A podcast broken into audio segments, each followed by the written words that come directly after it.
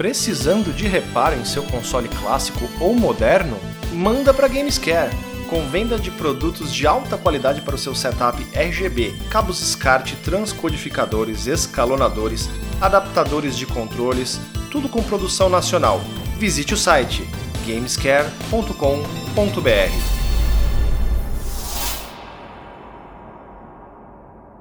Oi pessoal, bem-vindos a mais um Pra Viagem aqui no Mini. E o Pra Viagem 4 e eu hoje tenho o orgulho, a satisfação é, é de ter o fenômeno Junião, o mito, a máquina, a lenda, destruidor de samurais e Sekiro na minha casa para a gravação do Pra Viagem de hoje, o Pra Viagem 4. Boa noite, Junião.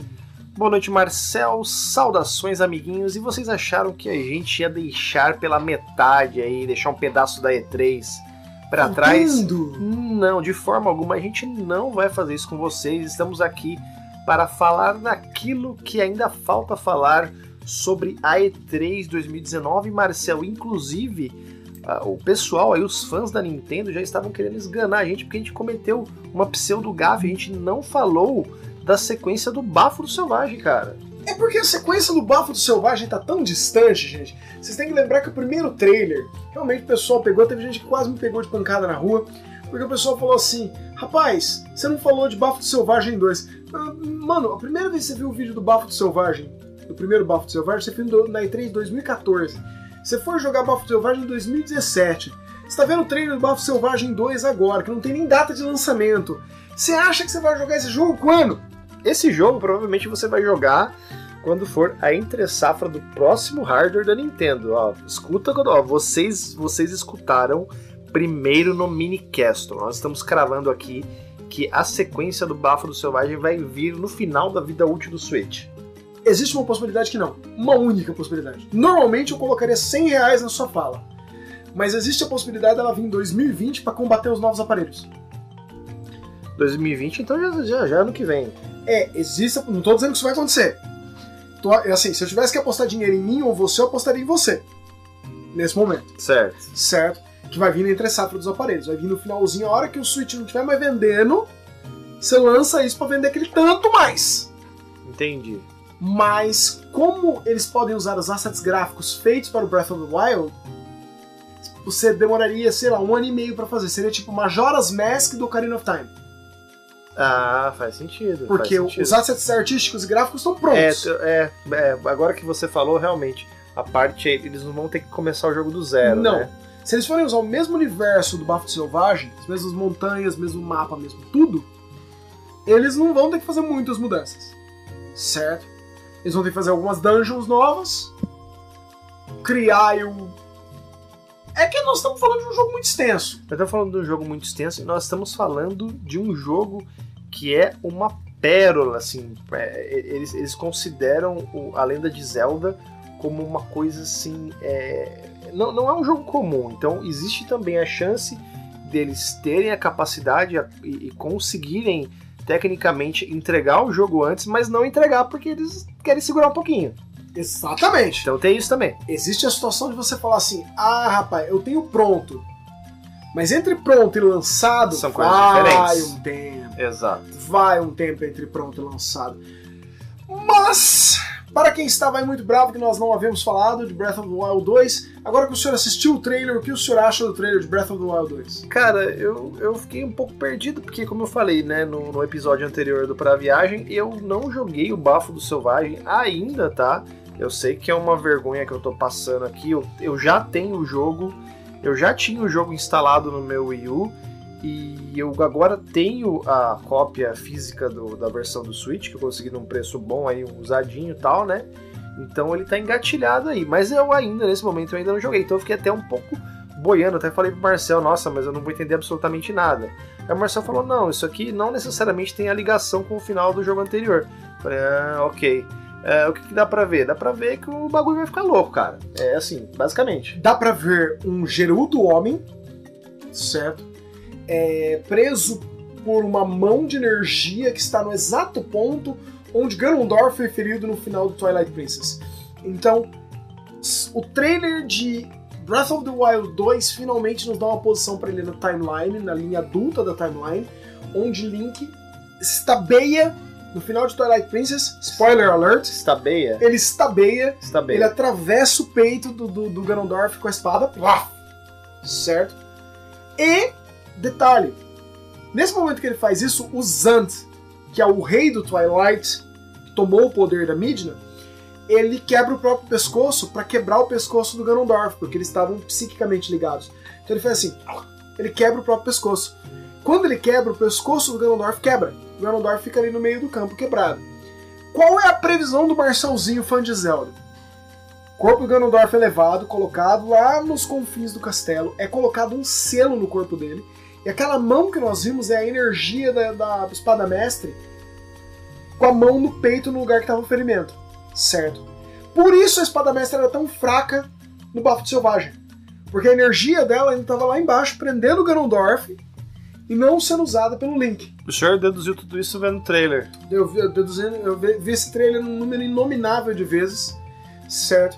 É, eu já li todas as teorias da internet, inclusive dois caras que são muito mais fãs de Zelda que eu. Não, peraí, você falou que você leu todas as, as teorias da internet. O senhor sabe que a internet é um bocado grande, né? É, todas, todas. sem O senhor- o senhor leu todas, todas, todas, todas. em todas as línguas. Perfeito. É, e, e, tipo assim, o mais engraçado, eu, eu percebo quão pouco fã eu sou em relação a certos fãs, porque tem fãs que leem Gerudo. Não, Eles, é, eles falam uma aí- língua. Não, eu, eu leio qualquer coisa de Hirumi. Qualquer, qualquer coisa assim, tipo, eu entendo o que algumas letras significam em, em- nas letras de gente normal do nosso mundo. Mas, tipo assim, eu não leio Hiruliano. Eu não, não falo Hylian. Tem gente que fala Hylian, lê Hylian e lê Gerudo. Mas é que, é, que, é que o senhor tem uma esposa. É, O senhor não tem tempo de aprender Ge- Gerudo. Gerudo. É, não tem. certo. Os caras leram Gerudo, certo? Sim. Então, aquele é o Ganondorf. Aquele é o Ganondorf. E é o Ganondorf preso na, lá debaixo de todas as coisas, debaixo do escombro do castelo. Olha só. Então, eu acho que vai ser, usando suas palavras, o bagulho ficou maluco. O bagulho ficou louco. O- Isso deu pra perceber muito bem ali, mesmo não tendo jogado o primeiro jogo, que o bagulho ficou louco, amiguinhos. Então, Mas você sabe onde o bagulho ficou mais louco ainda? aonde? Na Square Enix. Rapaz. Na Square Enix o bagulho ficou ainda mais louco.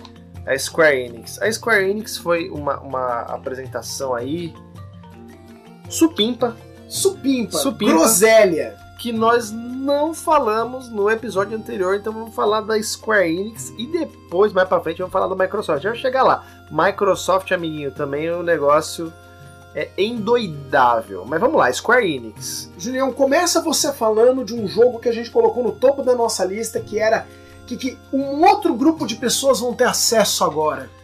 Perfeito. É é um jogo que agora, graças à popularidade do PC Steam, pessoal vai ter finalmente aí acesso, né? Os não donos do Nintendo Switch, os não donos do Switch finalmente vão poder jogar Octopath Traveler, simplesmente um dos melhores RPGs dos últimos tempos, Marcel, porque ele bebe assim fantasticamente na fonte dos true RPGs, dos RPGs verdadeiros e raízes, principalmente da Square Enix. Da época que você jogava RPG, crescia pelo no peito. certo? Mas muita mulher joga, crescendo delas também. Meu Deus do céu. Né? Enfim. Tô brincando, pessoal. É, Octopath Traveler, um, um jogo é, para quem gosta de RPG clássico, né? RPG de videogame, obviamente. Não tô, não tô aqui falando de Dungeons and Dragons de mesa, nada disso. Mas para quem gosta de RPG de videogame clássico, Octopath Traveler é imperdível. Sistema de batalhas maravilhoso, uma história não, obviamente não é a, a melhor história que você já viu num RPG, mas é uma história bacana, é uma história que você consegue ver a ótica de cada um dos protagonistas, são oito protagonistas, certo? Uh, a trilha sonora do jogo é espetacular, é simplesmente de cair o fiofó do, Do fundilho. do fundilho. É, é uma coisa assim que eu recomendo absurdamente. Se você é fã de RPG, não tem o Switch, agora não deixe de aproveitar Octopath Traveler na Steam.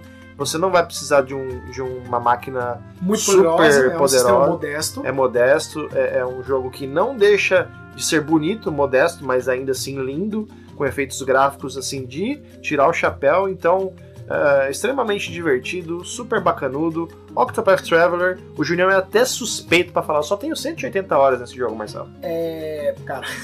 180 horas. ah! É, a Square promete para PCs mais robustos até 4K de resolução máxima e número de FPS uncapped. Então, se você tiver uma máquina que sustenta 120 frames por segundo, vai rodar o jogo a 120 frames por segundo. O jogo é lindo de qualquer forma, pessoal. Em segundo lugar, dentro da apresentação da Square Enix, Life is Strange. Você teve a oportunidade de jogar Life is Strange primeiro? Nunca joguei Life is Strange. Life is Strange é uma história interessante, é... mas o problema dele é que é o seguinte: ele tem uma jogabilidade muito de, de point and click americano, certo? É, mas a questão é que não dá para contar absolutamente nada da história de Life Strange sem eu estragar ele. Envolve um furacão e poderes psíquicos. Eu acho E que você, e é. você fazer escolhas, escolhas terríveis em determinados pontos. Mas é, Life is Strange 1 é sensivelmente um dos jogos mais, vamos dizer assim, bem conceituados dos últimos tempos, em termos de qualidade de história. É uma história profundamente é, adolescente, ao mesmo tempo profundamente humana. E foi muito bem recebido, e agora nós estamos vendo aí Life is Strange 2, né? Houve uma pseudo-continuação no meio, agora eu não vou lembrar o nome, que foi Captain alguma coisa, que é um menino que ele se imagina como um super-herói na mente dele, mas agora nós estamos vendo verdadeira continuação de Life is Strange em Life is Strange 2. A Square fez muita grana com o primeiro e vai fazer grana demais com o segundo, grana demais com ele. É, isso que nós esperamos. E além de Life is Strange 2, Marcel, nós temos aí a volta de Final Fantasy Crystal Chronicles, um jogo que é original aí do Nintendo GameCube e está agora chegando ao Switch e ao PlayStation 4 na sua versão remasterizada. E jogou bastante Crystal Chronicles? Eu não joguei bastante. Eu tenho Crystal Chronicles, eu comprei Crystal Chronicles no, no lançamento e eu acho que eu joguei mais do que a média das pessoas que jogaram no GameCube. Mas aproveitando um trecho de uma entrevista dada pela Square há um tempo atrás, por, por, por membros da Square há um tempo atrás, Crystal Chronicles é o Final Fantasy não jogado. Palavras deles, não minhas.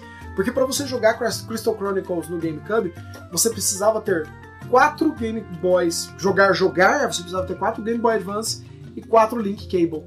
Porque cada pessoa teria que ser sua própria tela, É, né? é verdade. Então foi mais ou menos como Zelda Force Swords. Swords. Uhum. Quase ninguém jogou na Exato. totalidade. Eu acho que eu juntei uma vez na minha casa três pessoas com três Game Boys e três cabos pra jogar Force Word. A gente conseguiu jogar por tipo umas quatro horas e foi isso. Sabe? É, Então- poucos mesmo. É, jogar sozinho é um negócio muito estranho. A IA do, da versão original do GameCube era muito ruim. E não é um jogo que ele é. ele funciona tão bem sozinho. Ele é um jogo pra você jogar com a galera. Sim.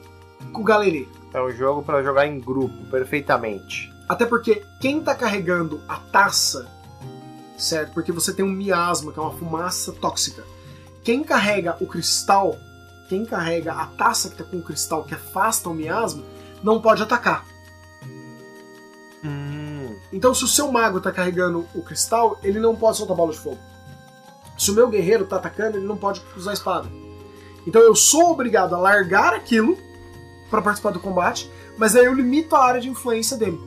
Entendi. É, é, é, é bem interessante, é um sistema de mecânica muito interessante.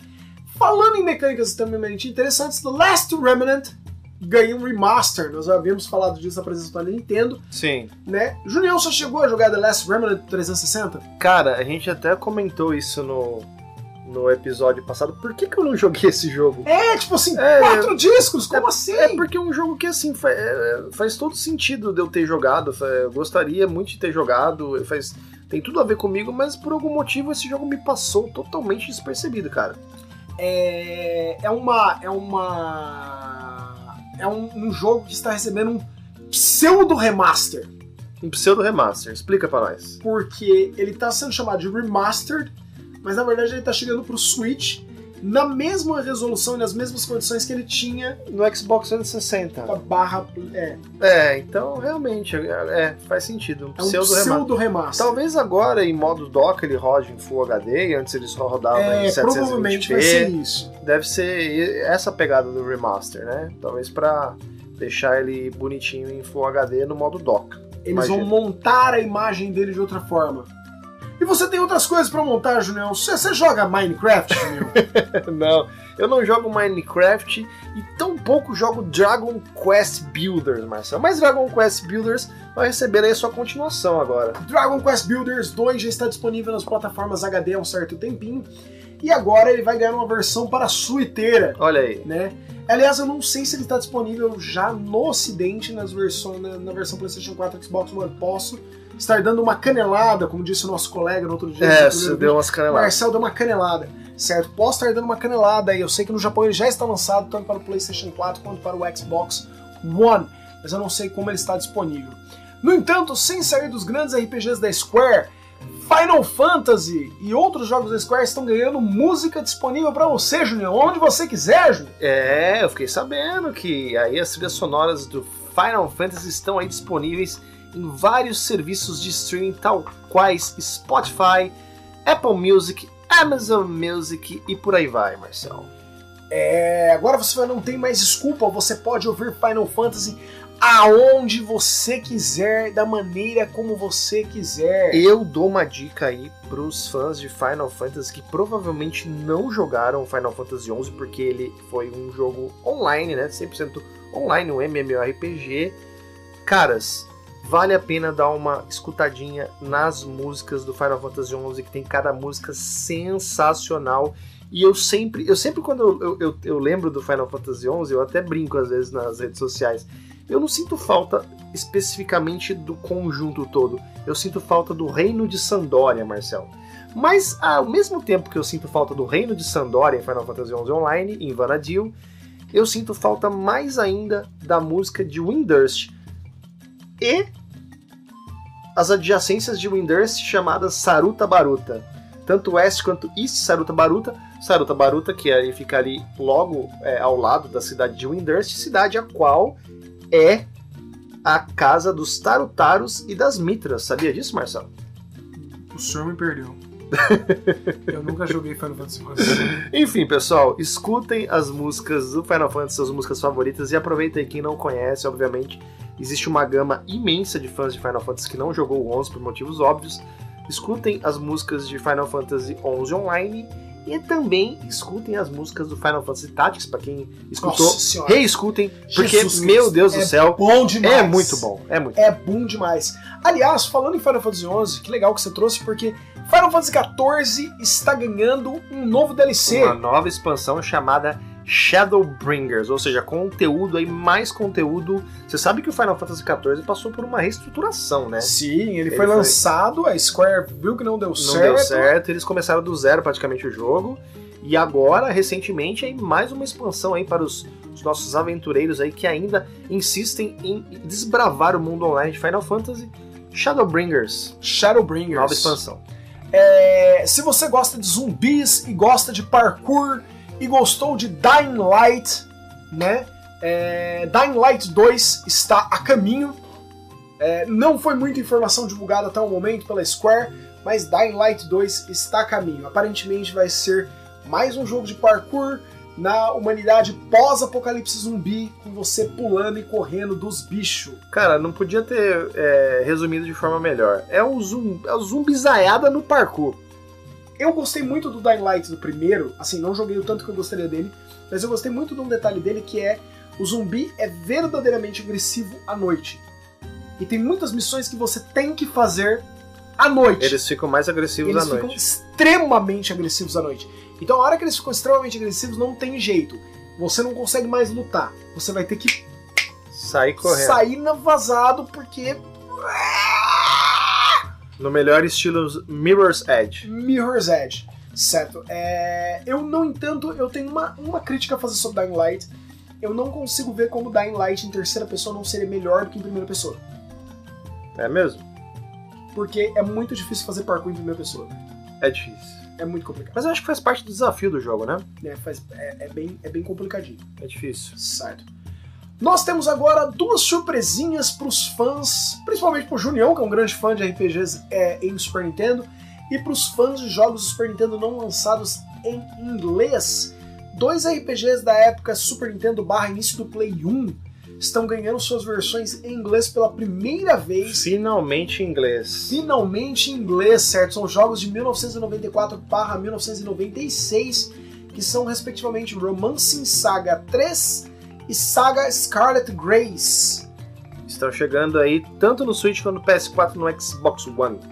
E pela primeira vez em inglês, galera. Se vocês nunca jogaram isso por, por, por traduções fan-made, essa é a chance de vocês de colocarem a mão nestes jogos. Aguardando ansiosamente aí o valor. Não foi divulgado o preço dos jogos ainda, né? Ainda não.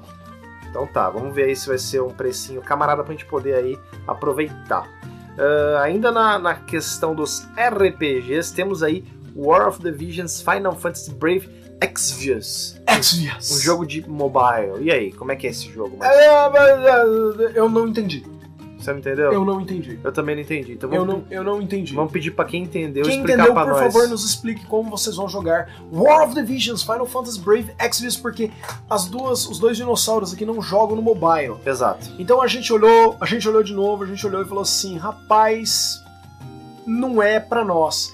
Mas sabe o que eu assisti, entendi e aí eu ia perguntar pra você o que você achou? O quê? Avengers!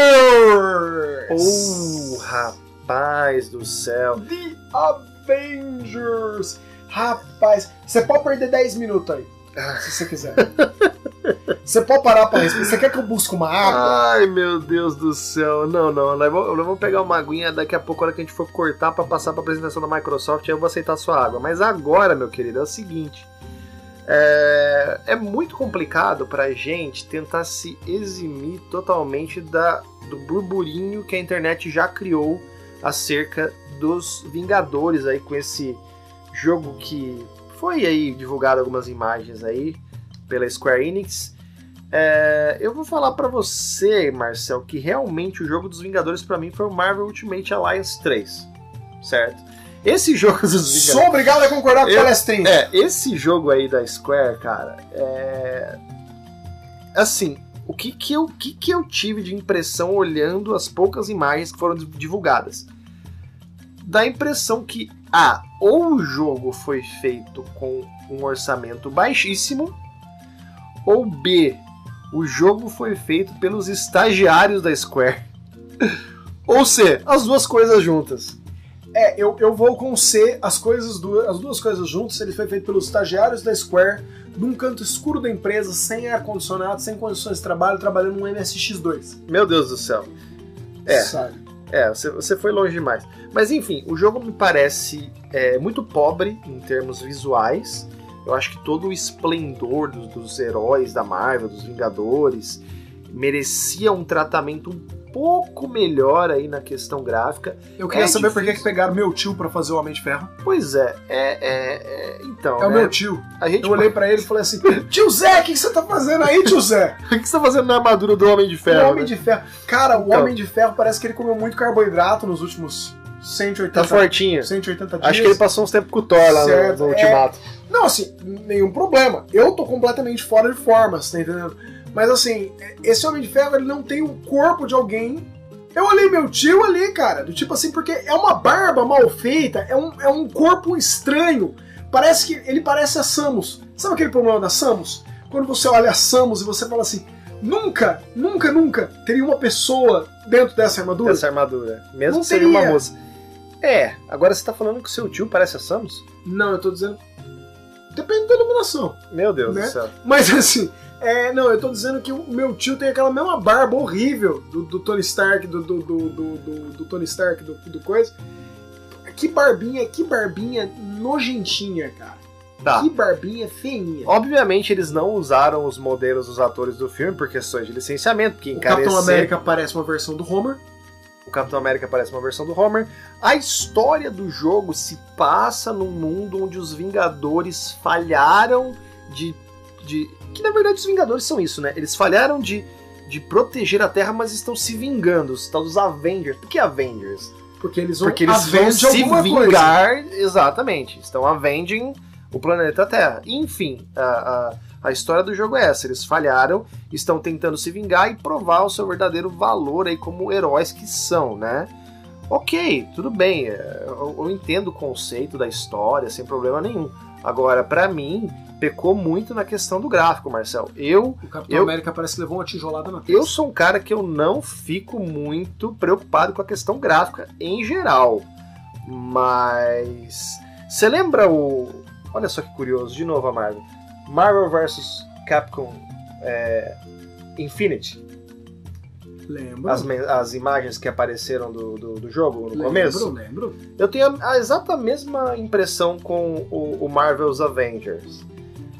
Os modelos estão muito mal feitos, os modelos estão muito feios mesmo. Dá a impressão ali que, que eles tiveram realmente uma verba muito reduzida para fazer o jogo. E assim, eu- não gostei. É óbvio que para mim, eu sempre falo isso, e eu sempre insisto nisso. Para mim o jogo o principal dele é a jogabilidade, é a mecânica, é como eu interajo com o jogo. Então, assim, se o jogo for espetacularmente bem feito na questão do controle e ele for divertido, eu sou capaz de passar por cima tanto da história ruim quanto dos gráficos ruins. Mas olhando uma apresentação em um vídeo na E3, a gente só consegue realmente ou ver a parte gráfica ou ver a parte da história. Eu não tenho como sentir a jogabilidade assistindo. Então, assim, a minha primeira impressão foi bem ruim, Marcelo. Então, a- o pessoal que testou a jogabilidade, os primeiros vídeos que vazaram sobre a jogabilidade, mostraram uma jogabilidade bem assim. água com açúcar. Bem cara de pastel. Você tá entendendo? É uma jogabilidade tipo, herói visto por trás. E ele vai disparar armas e ele vai. É uma coisa meio, meio Destiny em terceira pessoa. Você lembra um mod do. acho que era do Quake 3 Arena, do Dragon Ball Z chamado Beat for Power? Nossa, tá. Lembro. Você lembra disso? Lembro isso. Parece Beat for Power. Só que o Beat for Power, sei lá, é de 15 anos atrás. E foi feito por pessoas, Por- tipo, no por quarto fãs. deles. Exatamente. É. É, be- é bem isso, é bem isso. Parece visto por trás, certo? E eles vão usar os poderes, eles vão usar as coisas, e ah, você vai poder jogar junto com seus amigos. E, e é assim, a Square não revelou quantos amigos, ela não revelou o preço do jogo, e mais importante, no entanto, mais importante que tudo, tipo assim, somando a um gráfico que não era o melhor gráfico apresentado, somado ao fato que ela não levou o rosto que a gente está acostumado de ver no Mar- Marvel Cinematic Universe, é, somado ao fato que os personagens não parecem com os personagens clássicos do quadrinho, ela ainda falou que ela, vai, ela pretende utilizar esse jogo por um longo tempo as game as a service. Ah, então. Aí que é o problema. Aí que mora o perigo, cara. Porque. Ele não vai, eles já avisaram que não vai ser vendido num modelo normal que você vai pagar 60 dólares e levar para casa. É, eles vão fazer um jogo online aí em forma de, de serviço, que é uma coisa que não me agrada, cara. Eu, eu, eu tô naquela já, Marcel. Você vai concordar comigo, provavelmente. Eu tô naquela de que eu torço pro jogo ter começo, meio e fim, sabe? Eu, eu, eu, não, eu não aguento mais o jogo que você faz o que tem que fazer, aí depois tem a nova temporada. Aí você faz o que tem que fazer, aí tem a nova temporada. Aí você faz o que tem que fazer, aí tem a nova temporada. Você vira um escravo do jogo. É, nada contra o pessoal que gosta, que joga e tudo mais, mas me parece muito o esquema do Diablo 3 agora. Sim, O Diablo 3 ainda hoje tá recebendo conteúdo, cara. sim. A Blizzard recicla o jogo. Ela, eu não sei, ela, ela, ela pensa que todos os jogos que ela faz são World of Warcraft. Tipo, ela fica lançando temporadas e serviços e, e- e- e conteúdos adicionais. Enfim, pessoal, é, volto a dizer, nada contra quem gosta. Não é o tipo de jogo pra mim, entendeu? Não, com certeza. Não eu, é. não- eu, eu quero, eu tenho assim o interesse em ver como ela vai entregar isso administrativamente falando. Eu tenho a curiosidade de ver isso. Eu tenho a curiosidade de saber se ela vai entregar esse jogo de graça pra gente e depois ela vai vender os heróis. Foi divulgada a plataforma do jogo. Ah, PlayStation 4, Xbox One, certo? É, PC. Não, mas- não, não foi falado nada sobre é, crossplay em e- plataformas E, e Google Stadia. e Google Google Stadia, Stadia, mas Google aí não tem crossplay. Então, eles não falaram ainda, é, pelo menos eu não vi nada sobre crossplay entre as plataformas, mas é bem possível. A Square, Então, faria sentido nesse caso, né? a Square costuma fazer. Faria sentido. Agora, eu não li até o momento, eu imagino que terá. É, eu, eu só quero ver como eles vão fazer essa questão de monetização permanente. Porque é o seguinte, eu paguei, e estou muito bravo, comentei com o senhor isso anteontem, eu estou muito bravo porque eu paguei 60 dólares por, por Destiny 2 no lançamento. Depois eu já paguei, eu já devo ter pago na vizinhança dos 200 dólares pelas expansões. E agora ele e todas as expansões vão se tornar free to play. Sim, Certo? o senhor pagou e agora ele está de graça. E assim, eu não joguei todas as expansões, elas estão lá paradas no PlayStation 4. É, porque eu tenho mais coisas pra fazer. Sim. E eu não, e eu comprei na esperança de que nas próximas férias eu ia conseguir jogar e agora elas vão ser free to play. Isso me torna extremamente emputecido porque eu falo assim, "Putz, que eu parei. Por outro lado, tem um lado na minha cabeça falando assim, como agora a Band vai conseguir grana com isso? Porque antes ela tava vendendo expansão. é Agora ela não vai mais vender, então ela vai ter que vender Microtransação. arma, ela vai ter que É. vender coisa. Certeza. Então assim, gente, eu posso, eu posso ser um cara velho e chato. Mas assim, eu sou da época em que você pagava pra jogar World of Warcraft. E às vezes pagava caro. No começo a gente pagava caro pra jogar World of Warcraft. E eu sou da época que a gente jogava World of Warcraft. E eu. Na época, World of Warcraft era um modelo de monetização muito simples pra minha cabeça. Eu pago por um serviço, eu uso o serviço. Era maravilhoso. Eu não tenho reclamações de World of Warcraft. Eu tenho reclamações de que eu quero de volta as horas. Eu podia ter sido médico já. Eu podia ser cirurgião no tempo que eu gastei É. em World of Warcraft. Certo? Isso eu quero de volta, se eu reclamo. Mas assim, eu não quero devolver os amigos que eu fiz jogando. E eu entendia como a monetização funcionava. A, a Blizzard queria que eu continuasse jogando pra pagar a mensalidade dela. Pra eu continuar jogando, ela tinha que continuar me dando um serviço de excelente- excelente qualidade. É. Então, as cartas estavam na mesa. Eu detesto a ideia de que The Avengers, que é uma propriedade que eu tenho uma ligação emocional com, as cartas não estão na mesa pra mim. Não, não tá, não tá, não tá claro, Não tá né? claro. Não tá claro. E outra, ela mostrou a jogabilidade que agora tá vazada aí na internet apenas de portas fechadas. Sim. Aquilo que você viu não era pra você ter visto. É, então eu falo assim, cara, por que, que você mostrou aquela jogabilidade extremamente simplória de portas fechadas? Você não tem confiança no teu produto? Eu diria, é, acontecendo? você falou assim, Paula, eu diria ridícula. É, ela, ela foi. Ridícula, ela, ridícula. Ela foi ridícula, ela foi muito fraca. Ridícula. Você tá entendendo? Ela foi muito, muito fraca, cara. Eu, eu não esperava isso da Square, porque assim, é uma marca grande. Tudo bem que, tipo, a gente sabe que esse jogo tá em produção desde a época do 360 barra PlayStation 3. Tava na THQ. Existe um que nós perdemos aqui no Mini sobre isso, certo? Então, a- a- passou da mão da THQ pra mão da Square. A Square tá, com, tá sentada nessa propriedade faz quatro anos. Então, a sensação que eu tenho, não sei se é mesmo que você tem, que é assim: tá chegando no final do espaço do contrato deles, eles falam, faz alguma coisa com isso, qualquer coisa. Faz sentido. Mas faz agora. Faz logo. Faz antes que a gente perca o contrato. É.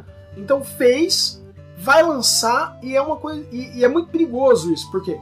Porque é uma franquia que tá na sua mão agora, mas que tem uma dona, uma, uma, uma super empresa por cima, essa, essa, essa empresa mãe por cima, que é a Disney. Da última vez que uma empresa fez isso, quase perdeu os direitos, foi a história do Battlefront 2.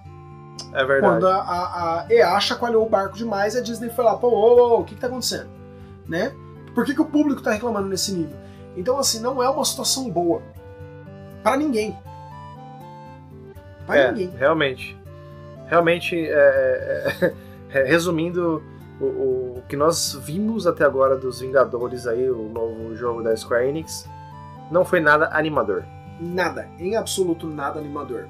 Por outro lado, você sabe uma coisa que foi extremamente animadora para tirar esse gosto horrível da boca? Cara, eu chutaria aí um Final Fantasy ainda, hein? Final Fantasy VIII Remastered. Remasterizado, né? Não tinha aquela história de que a, a Square tinha perdido os códigos do Perdeu jogo. o código fonte, parece que alguém achou um computador na casa de alguém. Ah, Certo? Isso é historinha, isso é historinha pra boi dormir, na minha opinião. É, Certo? Assim, a historinha que eu li no Reddit é que literalmente quando a Square iniciou uma caçada por isso e alguém achou um computador em algum canto parado com os códigos. Eu acho que na verdade a Square tinha falado assim: "É, não vou lançar. Final Fantasy VIII vai dar um trabalho. Gente, Final Fantasy VII, a primeira vez que ele foi lançado pro PC, ele foi o caos. Porque ele foi programado que nem um borogodó dos programadores. Os caras mais ou menos chegaram à conclusão. Final Fantasy VII foi assim: Caras, pelo amor de Deus, a gente tem uma versão funcionando e ninguém rela nela, não debuga. Não debuga que vai parar. Certo? E aí lançaram daquele jeito. Tanto que a versão International ela era toda mais limpa, ela tinha menos bugs. A versão original japonesa não tinha nem os weapons, Meu Deus. né? Aí você teve a versão International. Final Fantasy VIII foi mais ou menos igual. Então eu acho que a Square falou assim: "Putz, eu nunca relancei esse jogo, ninguém nunca limpou esse código. Será que eu quero fazer isso? Aí o público meio que Final Fantasy VIII, Final Fantasy VIII, Final Fantasy VIII. A Square, ok, vai lá. Tá bom, vai. Tá bom. Eu desisto. Vocês venceram. Vocês venceram, Vocês dou venceram. Final Fantasy VIII pra vocês. Então vai, top Final Fantasy VIII. O senhor terminou Final Fantasy VIII? Positivo. O senhor gosta da história do Balamba Garden? É. Essa sim, cara, eu, sinceramente, Do Squad? hum, eu achei. Cara, não é o meu. Eu, não está nem no meu top 5 de favoritos do Final Fantasy VIII. De jeito nenhum. É um mau jogo? Óbvio que não. É um bom jogo. Mas eu, se for escolher um top 5 de Final Fantasy, não entra Final Fantasy VIII. Final Fantasy VIII era um jogo assim topíssimo de linha quando eu me mudei para Campinas em 1999. Topíssimo de linha, né? E E tem algumas coisas que me irritam na jogabilidade. E tem a, a- a- história do, do, do, do Gar- do Guardian Force, que são os summons que você, na verdade, controla eles como o seu pet, tipo um Pokémon versão, versão summon do Final Fantasy. Eu não gostei. Aquela questão de quando você tá com HP amarelo, você fica com limit break infinito. O meu irmão zerou o jogo só desse jeito, foi uma cafajestagem, mas tá lá no jogo e dá pra fazer, e ele fez, sabe? O tempo todo no amarelo. Ele, ele ficava de propósito com o HP amarelo só pra ficar usando os, os limit break lá. Mano, enfim, é, essa coisa do Squall, da. da- da- é, eu até esqueci o nome da moça lá. a- você lembra o nome da menina, da morena lá? Ah, Enfim, cara, fugiu. eu também fugiu agora. O pessoal vai lembrar, vai matar a charada e vai, vai- vai falar o nome. Eu não gostei, tá? Ele mudou a questão em relação ao Final Fantasy VII, mudou a questão do personagem. Não é mais super deformed no mapa, né? Porque você lembra que Sim. os bonequinhos eram super deformed? Eu achava até interessante. Era bonitinho. Era bonitinho. E era uma forma de você é, é, otimizar ali o- o- os low poly, os poucos polígonos que tinha disponível no PlayStation 1. Era uma forma bem interessante. E, cara, na boa, é, é, eu não sou daqueles que acha que é Deus no céu e Final Fantasy VII na Terra. Não. Mas, pra mim, Final Fantasy VII é incrivelmente superior ao 8. Isso é opinião minha, ninguém é obrigado a concordar. Tem muita gente que ama de paixão Final Fantasy VIII. E para essas pessoas, agora nós temos Final Fantasy VIII finalmente remasterizado aí, lançado para a nova geração, Marcelo. Completinho. Completinho. Completo, cremoso, Cremoso, crocante. delicioso. delicioso, mas o que é mais delicioso que uma versão remasterizada de Final Fantasy é uma versão refeita. Uma versão refeita, amiguinhos, que a gente já tava achando que era conto da caronchinha. Não, né? eu já, eu já tinha jogado esse negócio pra próxima geração a gente já. já, a gente já tinha falando assim, não, não, não é mentira, é mentira, isso aí não vai- vai, vai ter não. Rapaz, a primeira vez que a gente viu um trailer refeito, a primeira vez que a gente viu Midgar refeita, foi em 2005, Num na promo demo do Isso, PlayStation do 3. PlayStation 3. A galera enlouqueceu com aquele trailer. a galera queria pular. Porque assim, eles abriram a apresentação da Sony com isso, e eles fecharam a apresentação da Sony com outra mentira, que foi o trailer do Killzone 2, que também era gerado por computador e não tinha nada feito no hardware do PlayStation 3. Então assim, eles abriram com uma mentira e fecharam com uma mentira aquela apresentação. Mas eles derrubaram o salão. Eles derrubaram o salão. Eu lembro que foi até chato pra, pra, pra Nintendo fazer a apresentação naquele ano, porque ela assim, "É, a gente tem umas coisas aí, mas. Joga em GameCube. Os caras acabaram de mostrar o, o, o, o, Final Fantasy VII refeito e. e, e, ah, É tipo, e agora? e agora? O que, que a gente faz? Não faz nada, deixa Foi- quieto. Foi tipo. Oh shit do Oh, 299. Shit. Certo. Foi, foi o- o- a apresentação do 299 exatamente de novo. A gente, 299. O que, que é isso? Que que tá- Não, esquece. Vai, vai embora, cara.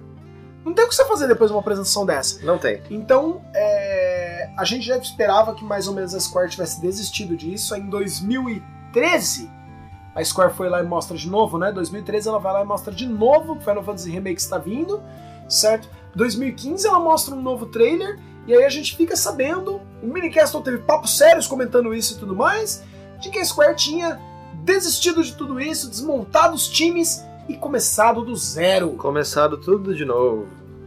Do zero. Do zero. E agora, Marcel? Agora é verdade verdadeira. É verdade esse É bilhete. verdade esse bilhete. Esse bilhete é verdade. E é sabido que vamos ter uma mescla de jogabilidade. Então, aquele seu vovozinho, tipo o Junião, assim, o velhinho, que é apegado ao sistema antigo do Final Fantasy VII, vai ter um gostinho ainda. Porque você vai mesclar, Marcel. Você vai poder apertar o pause e escolher o que fazer. Você vai ter porradaria em tempo real, sim, mas também você vai ter as ações que você pausa o jogo e fala assim: e aí? Vou tacar um Thunder, vou tacar um, um Water, vou tacar um Fire. O que, eu vou fazer? É um Limit Break? É o quê? Então vai ser uma mescla de jogabilidade. E assim, Eu quero Domini Slash em 3D. vamos slash em 3D. O que é uma coisa imbecil, Eu porque eu já quero dei o ver- Domini Slash em 3D no PlayStation 1. Sim, sim, mas eu entendi o que você quis dizer. Você quer um- uma versão ultra. Eu quero uma versão 4K, 4K. rompendo na tanga da menina dos olhos. Isso. Eu quero ver muito duas coisas. Ó, Chocobo Dourado e Knights of the Round. eu não acho que nós vamos ver nenhuma delas na parte 1. Não, na parte 1 não. Na parte 1. Interessante você tocar na parte 1, então quer dizer que vai ser ramificado, vai ser quebrado Vai o ser jogo. quebrado, o jogo vai ser quebrado em várias partes. É, quantas partes? Não sabemos. Não sabemos, ninguém sabe, nem a Square Enix sabe. Nem a Square Enix sabe. Eles Então, não sabem. eles não sabem. Eu chutaria aqui pra você que a gente deve ter o jogo inteiro até 2077, é uma boa data. 2077 é uma boa data. Vocês podem me cotar se vocês quiserem aí. Marcel disse que até 2077 a gente vai ter jogado Final Fantasy VII Remake inteiro. É, 2077 é uma boa data, certo? Então, assim. É... Cara, não dá pra saber. Não dá pra saber. Agora, outra coisa que eu queria ver muito Dois Blu-ray de jogo, velho. dois Blu-ray pra, pra primeira parte. É. É um absurdo, né, velho? Fo- Absurda uma versão de jogo que custa 330 dólares, vem com o, o, o, o, o, o, o- Uma estátua. uma estátua com a Do- moto da estátua. Exatamente. Uma versão maravilhosa de colecionador aí que foi mostrada. É, realmente é uma coisa que dá água na boca. E eu queria também ver, sabe o quê? Hum. Os Bahamuts. Nós temos três Ah, Bahamuts tem em Final três Fantasy Bahamuts, VII. né? São três Bahamuts. É o Bahamut O Bahamut Zero e o New Bahamut. e o Bahamut. Exatamente. Era o Neo que destruiu o planeta? Ou era o Zero? Acho que era o Zero. Porque ele saía, né? Você ficava de fora do planeta e tipo, ele cuspia fogo na Terra, assim, tipo, no, no planeta, tá ligado? Era um negócio Ele incrível. assim, ok. Eu volto depois. Eu lembro que eu Tá fiz. bom, né? Eu acho que eu Ah, fiz beleza. Quadra Magic com. com. é, é, com. Rounds. é, Knights of the Round. Round. Você Eu usei e saí da sala. Não, você vai tomar um café, toma banho, faz cocô e volta. E volto. Aí dá tempo. Sabe, dá pra você jogar um jogo no Switch e voltar. Dá pra você zerar o Phantasy Star 1 e voltar. E voltar. Sim. Certo? É, pessoal, um remake está vindo. Quantas partes vão ter? Não sabemos. O preço do jogo no lançamento dele? A versão especial 330, a versão básica 60. Vai ter uma versão intermediária, se eu não me engano, 99,99 aí no meio, que vem com a música do jogo. Qual é ST? Que é, é com a ST e num, steel, num Steelbook. Legal. Certo? Lembrando vocês que é, o lançamento do jogo em 3 do 3 de 2020. A Square jura de pé junto que isso não vai atrasar. Em março, próximo. É, então, nós não sabemos se vai atrasar ou não vai atrasar, mas é, ela jura de pé junto que não vai. É, o, o- o diretor do jogo é o Tetsuya Nomura, certo? Que é um cara que eu tenho que lembrar vocês que ele levou 17 anos para fazer três jogos, né? Kingdom Hearts 1, Kingdom Hearts 2 Kingdom Hearts 3.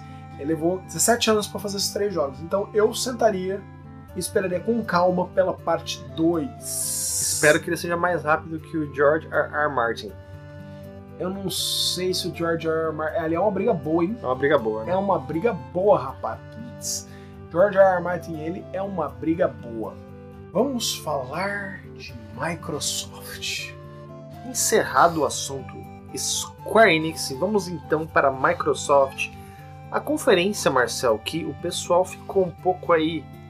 Um pouco não, o pessoal ficou pé da vida, né, cara? Porque né, a gente estava até tentando entender aqui, momentos antes da gravação, por que, que o pessoal ficou tão pé da vida. A única, única explicação que a gente vê, Marcel, é a questão de que eles falaram muito, né? Eles, eles fizeram uma propaganda muito incisiva. E aí, apesar deles terem entregues 60 jogos, 12 deles exclusivos? 12 deles exclusivos, o pessoal não ficou muito satisfeito não, cara. É, ou pelo menos assim, exclusivos em termos de console, né? Sim, sim, sim. Jogos é... exclusivos PC para não console. dá pra conversar mais. PC Não, não dá mais pra conversar, porque tudo que você tiver no Game Pass vai estar também no seu PC mais cedo ou mais tarde, então não dá mais pra conversar em, em termos de, de, de exclusividade pro PC. Então é assim, antes da gente continuar, eu vou, de- eu vou colocar a minha opinião, que é a única opinião que eu posso dar 100% sobre a situação. Certo. Eu assisti a uma hora e meia, alguns minutinhos a mais que, que 90 minutos de apresentação do Microsoft. Já me decepcionou aí, porque eu esperava uma apresentação mais longa. Eu esperava a Microsoft tendo todo esse tempo disponível para ela, estando basicamente sozinha. Eu esperava que ela fosse fazer um- uma, uma apresentação mais longa, duas horas, uma, uma apresentação com um tempo mais ritmado, uma cadência mais ritmada. Não, a cadência da apresentação da Microsoft foi a cadência de John Wick. Tá, tá, tá, tá, tá, tá, tá, tá, tá, tá, pra, pra, pra, pra, pra, rola e joga, joga pra cima e rola de novo e pra, pra, pra, pra. Assim, de uma hora que eu tava assim, eu falei, puxa, O negócio foi frenético, foi né? frenético, foi cansativo até mesmo. assim, foi muito punk.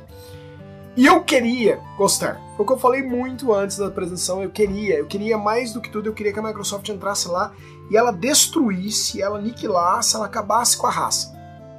Por que eu acho que não aconteceu? Por uma soma de três fatores. Primeiro fator, ela jogou a bola dela mesmo muito pra cima, certo? Segundo fator, ela quis fazer daquilo, ela tratou aquela apresentação como um show de videogame, certo? E nesse show de videogame que ela deu, e esse show foi encantador, muitos dos jogos que ela levantou a bola não são exclusivos dela. Então ela fez propaganda pra Sony que lá não estava. É, a gente tava tentando fazer uma conta aqui mais ou menos. Parece que cerca de um quinto dos jogos que foram Isso, um quinto apresentados dos jogos são exclusivos. são exclusivos do Xbox para console, né? Então, realmente, é, foi uma apresentação assim que teve bastante jogo, bastante coisa, muita informação de uma, uma forma bem assim Rápida, frenética, que nem o Marcel falou. o que nos leva ao terceiro fator. E muito pouco sobre o Scarlet. Então, eu, Muito pouco. eu acredito que é aí que foi a reclamação do pessoal, porque é, o que a galera queria ver mesmo era a questão da nova geração, da nova máquina da Microsoft, né? E pouca coisa foi revelada acerca do Scarlet, né, Marcel? O que, que eles Muito mostraram? Mostraram a questão do, do HD SSD. Que ele Most- vai poder usar SSD como memória RAM. Sim. É, a questão de que ele vai rodar até 120 FPS, é isso? É, eles estão falando 8K 120 FPS, né? Eu não, não sei que loadings ridiculamente pequenos, não sei até aí também como é que nós vamos entregar tudo isso também a hora porque os jogos vão ficar mais complexos, né? Então vamos ver, né? Ah, falaram que estão usando a AMD, a arquitetura é muito semelhante à do Xbox, do PlayStation 5. E basicamente é isso que eles falaram sobre o Scarlet, né? É, não falaram de preço, não falaram de data de lançamento, não falaram de. Bom, vamos, vamos, vamos voltar nesse tópico. Vamos, vamos seguir alguns outros tópicos antes, pra gente encerrar com isso. Eles falaram de Game Pass no PC.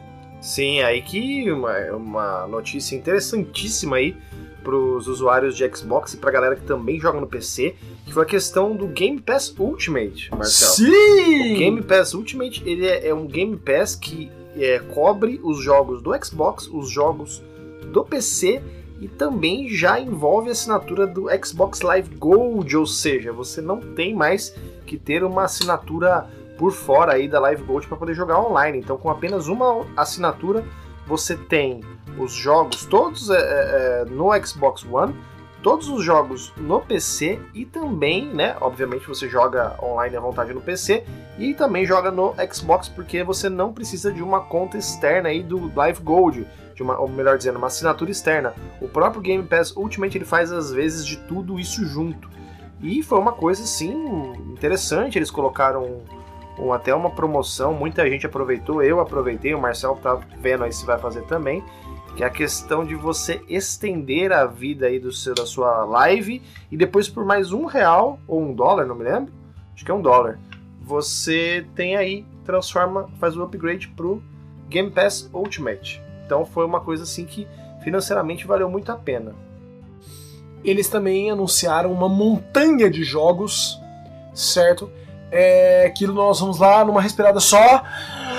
Abzu! Neo Geo Metal Gear Slug X, Antiqua Lost, Ark Survival Evolved, Astronomer, Battle Chasers Night War, Battle Chef Brigade Deluxe, Battlefield Gothic Armada, Bomber Crew, Bridge Constructor Portal, Broforce, Brothers A Tale of Two Sons, Book of Demons, Cluster Truck, eu amo esse nome, uh, Crackdown 3, Crosscode, Die for Valhalla, Disneyland Adventures, Everspace, Fast, Football Manager 2019, Full Metal Furies, Gears of War Ultimate Edition DLA Windows 10, Gears of War 4, Gears 5, Guacamelee 2, Hollow Spartans Assault, Hollow Spartan Strike, Hollow Wars Definitive Edition, Hollow Wars 2 Standard Edition, Hateful Boy Boyfriend, Hellblade Senua Sacrifice, Hollow Neighbor, um, Hollow Knight, Hotline Miami, Imperator Home, Litspia, uh, no, Into the Breach, Litspia Double Spear Edition, Forza Horizon 4 Standard Edition, Marvel vs. Capcom Infinity, Momodora Heavier Under the Moonlight, Metro Exodus, Mind Zone, Moonlighter, Mud Runner, Mutant Hero Zero, Road to Eden, Neon Chrome, Old Man Journey, uh, Operates the Stolen Sun, Opus Magnum, Ori and the Blind, Blind Forest Definitive Edition, All While Keeping an Eye on You, Oxen Free, Prey, Pony Island Daniel Mullen Games, Recore, Rhyme Windows Edition, Riptide GP Renegade, Rise of Nations Extended Edition, Rise of Tomb Raider, Hush, a Disney Pixar adventure, Rainer, Summerost 3, Sea of Thieves Anniversary Edition, Shemon 1 and 2, Silence the Whisper Word 2, Sinner for Windows 10, Slay the Spire, Shot and Merge 2048, Smoke and Sacrifice, Snake Pass, State of Decay 2, Stealth Inc. 2, Steelward Dig 2, Sunset Overdrive, S Sunset Overdrive? Sunset Overdrive. Super Look Tail, Super Hot, Supermarket Shrek. What? Surviving Mars First Color Edition, Riverbound, Tacoma, Titan Quest Anniversary Edition, The Banner Saga, The Banner Saga 2, The Banner Saga 3, The Flame in the, Flo- in the Flood, The Gardens Between, The Last Door Season 2 Collector's Edition, The Messenger, The Stillness of the Wind, The Surge, The Turing Test, Twimbleweed Park, Thumper, Tyranny Gold Edition, Valkyria Chronicles, Vampire, Void Bastards, Vanguard Groove, Vanguard, Wargroove, Wasteland 2 Director's Cut, West of Loathing, Wolfenstein 2 The New Colossus, We Have Feel, Wizard of the Legend, Zoo Tycoon Ultimate Animal Collection. Caramba, quanto jogo! Esses jogos todos aí. Game Pass PC, Game Pass normal e também, é... e como o Junior já colocou, junto com o seu Game Pass Elite Ultimate. Ultimate. Ultimate, você vai ter direito ao, ao a sua Xbox Live. Xbox Live Gold incluída aí para quem tem o Game Pass Ultimate e também última leva de retro, todos os jogos Splinter Cell, Unreal Tournament e, e umas outras, outras coisinhas, outras mais dois joguinhos aí. Então todos os jogos Splinter Cell já estão disponíveis agora em retrocompatibilidade pro seu One, Unreal Tournament mais umas coisinhas. Eles vão focar agora, Junião, em tornar todos os jogos do One preparados, gate on para estarem compatíveis ao Project Scarlet. Com o Scarlet, excelente notícia. Então, no primeiro dia, você comprou seu Scarlet, levou para sua casa, tudo que funciona no seu One funciona no seu Scarlet. Inclusive seus jogos retrocompatíveis de Xbox One, de Xbox clássico, de 360, tudo isso, Day One, vai estar compatível no seu Scarlet, que eles confirmaram terá um drive de disco. E o pessoal ainda xingando a Microsoft. Eu, eu confesso que eu fiquei decepcionado pela quantidade de informação sobre o Scarlet. confesso, fiquei decepcionado com a apresentação da Microsoft. Vamos lá, nós vamos Isso, chegar lá. isso daí é a famosa, Marcel. Os caras tão de olho no ovo que tá na cloaca da galinha. Exatamente. Os caras têm o Xbox One em casa, despejou um monte de coisa. Cara, esse, esse Game Pass Ultimate, pra mim, foi um negócio maravilhoso. Sabe? Uma coisa assim que você, com pouquíssima grana, você tem acesso a jogo pra dedéu. E É, esses se jogos você parar aí. pra pensar, É no muito Brasil um jogo custa o quê? 180 reais? Vamos colocar com um jogo novo, por aí. 180 É, reais. duzentão, vai. Duzentão. Duzentão. Você pagou 230 pra ter dois anos de, de Ultimate. Exatamente. E aí, jogo, assim, dois anos pra você jogar e se esbaldar e jogar e jogar e jogar um monte de coisa. Aí você vai enjoar de jogar videogame. É um negócio incrível. E eu tava passando aqui, o Marcel na pauleira aqui, falando a lista de jogos aí que entrou aí no Game Pass. Cada jogo bom para baralho, Marcel. certo. Muito Wolfenstein jogo 2 é bom. maravilhoso, Wasteland 2 é maravilhoso, We Happy Few é fantástico. Cara, Certo, tem muito jogo bom pra caramba no meio. Cara, gente. The Banner Saga 1, 2 e 3, pra quem curte aí RPG tático, um prato cheio aí, muito, muito bom mesmo. Ah, pô, Rise of the Tomb Raider, Tomb Raider, Sea of Thieves Anniversary Collection, Shenmue, Ori and the Blind Forest, Shenmue 1 e 2. Cara, um monte de jogo fantástico. Metro Exodus. Metro Pra quem gosta de um Exodus, jogo de luta, Marvel vs Capcom Infinity. Infinity, Certo, Halo, basicamente tudo de Halo. tudo de Halo, Hollow Knight, que é um baita de um jogo aí maravilhoso, Guacamelee, todos os Gears of War também envolvidos na parada. E não faz diferença se você tá no seu PC ou no seu Xbox. Como a gente já falou várias vezes, a Microsoft quer virar um serviço. Sim. Então ela está te entregando isso no. Ah, você tá viajando, levou só seu laptop que você tá a trabalho. Não The Messenger, problema. aquele jogo que foi baseado aí basicamente aí foi, bebeu na fonte do, do Ninja Gaiden aí que tinha no, até agora tínhamos o Switch também, agora também no Game Pass. Meu, é muito jogo bom, Marcel. Sinceramente, eu acho que a galera aí também às vezes é, é- é- fica. Sabe aquela coisa do colecionador ou do, do jogador de videogame que tá sempre querendo pensar no próximo jogo que vai comprar, mas tem uns 30 guardados na prateleira que ainda não jogou. Eu não saberia nada sobre isso, Não, diz o não. Marcel enquanto esconde as coisas estão na Nós, mesa. nós não sabemos nada sobre isso, Marcel. Fica tranquilo. Então, assim, a galera fica pensando no amanhã, mas hoje tá aí despejado, vomitado, um monte de jogo animal aí e, e a galera tá pensando no Scarlet. Bom, enfim, né? É, cada um é cada um. Mas eu- eles vão focar então bem fortemente aí no retrô do Scarlet, tá? Pra gente ter acesso a tudo isso. Eu acho isso interessantíssimo Sensacional. ponto de vista de Cara, ao consumidor. você queria uma notícia melhor que essa? Tudo pronto. É, a hora que chegar o seu Scarlet chegar, a gente Tá garante que day one você vai estar sendo capaz de tudo Pô, que você. Cara, Eu acho, eu acho que isso força, é muito bom pra forçar a Sony fora da zona de conforto dela. sim. Porque a Sony, agora se a Sony falar assim, ah, eu vou entregar retro, mas daqui a seis meses, olha, talvez eu queira então comprar seu videogame daqui a seis meses. Eu vou querer comprar no Day É. One o Xbox porque eu vou poder levar tudo que eu tenho meu, Exato. pra Claro. ele. Sim. né? Quem sabe a Nintendo não entrar nessa onda? Ah, duvido. duvido. Age of Empires 2 Definitive Edition, Marcel, Age of Empires 2, um dos melhores jogos RTS da história, cara. Você sabe quantas horas eu joguei Age of Empires 2? não, Eu também não, mas foi bastante. Não, eu, não- eu, eu, eu fui jogar Age mais pra frente. É, você, você não sabe o que é bom, mas enfim. Ele vai estar remasterizado com novo Remasterizado. áudio, novas vozes e gráficos em 4K. Em 4K, amiguinho. Quer, quer mais? Falando Quatro. em 4, temos o Forza Horizon 4 com uma expansão aí do Lego, é isso mesmo? Lego, sim. Você vai poder jogar com carros feitos de Lego e usar elementos feitos de Lego através da, da do- do- E quando você fala em Lego, eu me lembro de Minecraft. Minecraft que está recebendo aí um jogo chamado Minecraft Dungeons. Dungeons. A Microsoft prova mais uma vez pra mim que ela, ela consegue fazer dinheiro com uma, com uma IP, mesmo quando eu não enxergo mais aquele dinheiro. É, você não enxerga, mas ela enxerga. Ela enxerga. Ela enxerga É, e sabe quando, como é que quando, quando ela falou assim, eu tô comprando Minecraft por bilhões, eu falei assim, what? No!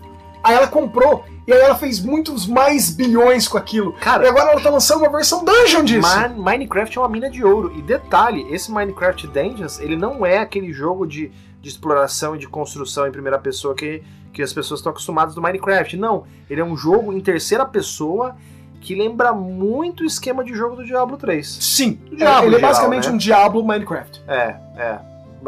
Resumindo, a grosso modo seria isso. Aí eles mostraram um pouco mais de Star Wars, Jedi, bem mais. mais coisas de Jedi Fallen Order. Tanto que nos forçaram a falar com vocês um detalhezinho. é, quando nós vimos os primeiros trailers, foi mostrado pra nós, pra todo mundo que assistiu os trailers que foram abertos ao público, que Jedi Fallen Order seria um jogo de ação ao estilo de Force Unleashed. Sim. Novas informações saíram que ele não é um Force Unleashed, ele tem elementos de é, Demon Souls. E ele tem os universos serem abertos, você poder abrir uma alavanca num ponto do mapa que vai permitir comunicar o começo do mapa. Os mapas vão ser cíclicos. O sistema de combate é mais complexo e erros serão brutalmente. rebe- rebentarão você brutalmente. E poderes abrem outros caminhos ao estilo meio Metroidvania. Tá, então vamos lá. Se ele é o estilo Metroidvania, ele já não é um Demon Souls. É porque, porque o eu- Demon Souls não é Metroidvania. Não, não. Definitivamente. É porque assim, eu não tenho experiência com Demon Ele, Souls. ele tem uma, essa questão que você falou do mapa conectado. Isso. Eu acho que aí você está querendo comparar com Dark Souls. O Ah, mapa, desculpa. o mapa ser. do Dark Souls ele é totalmente unificado. Você pode percorrer do começo ao fim do mapa sem ter Dark um Souls. load sequer e você tem as conexões. E aí tem essa coisa, que em determinado ponto do jogo, um elevador ali se torna acessível ou não, tá? Então, Dark Souls. sim, e essa questão de que você falou do combate, é, algum erro pode ser fatal, também, aí tanto faz, Demon Souls ou Dark Souls, ou qualquer jogo da From Software. E essa questão do- dos elementos de RPG, mas aí também continua sendo Force Unleashed, porque Force Unleashed também tem o sistema de elementos. evolução do personagem, habilidades e tudo mais. É o que eu falei, cara, pra mim ainda continua sendo uma, uma, uma evolução do, do Force Unleashed, porque as coisas mudam. É óbvio que não vai ser uma, a mesma coisa, né? Vai ser uma, uma evolução. Então, assim, eu ainda consigo enxergar o Force Unleashed ali.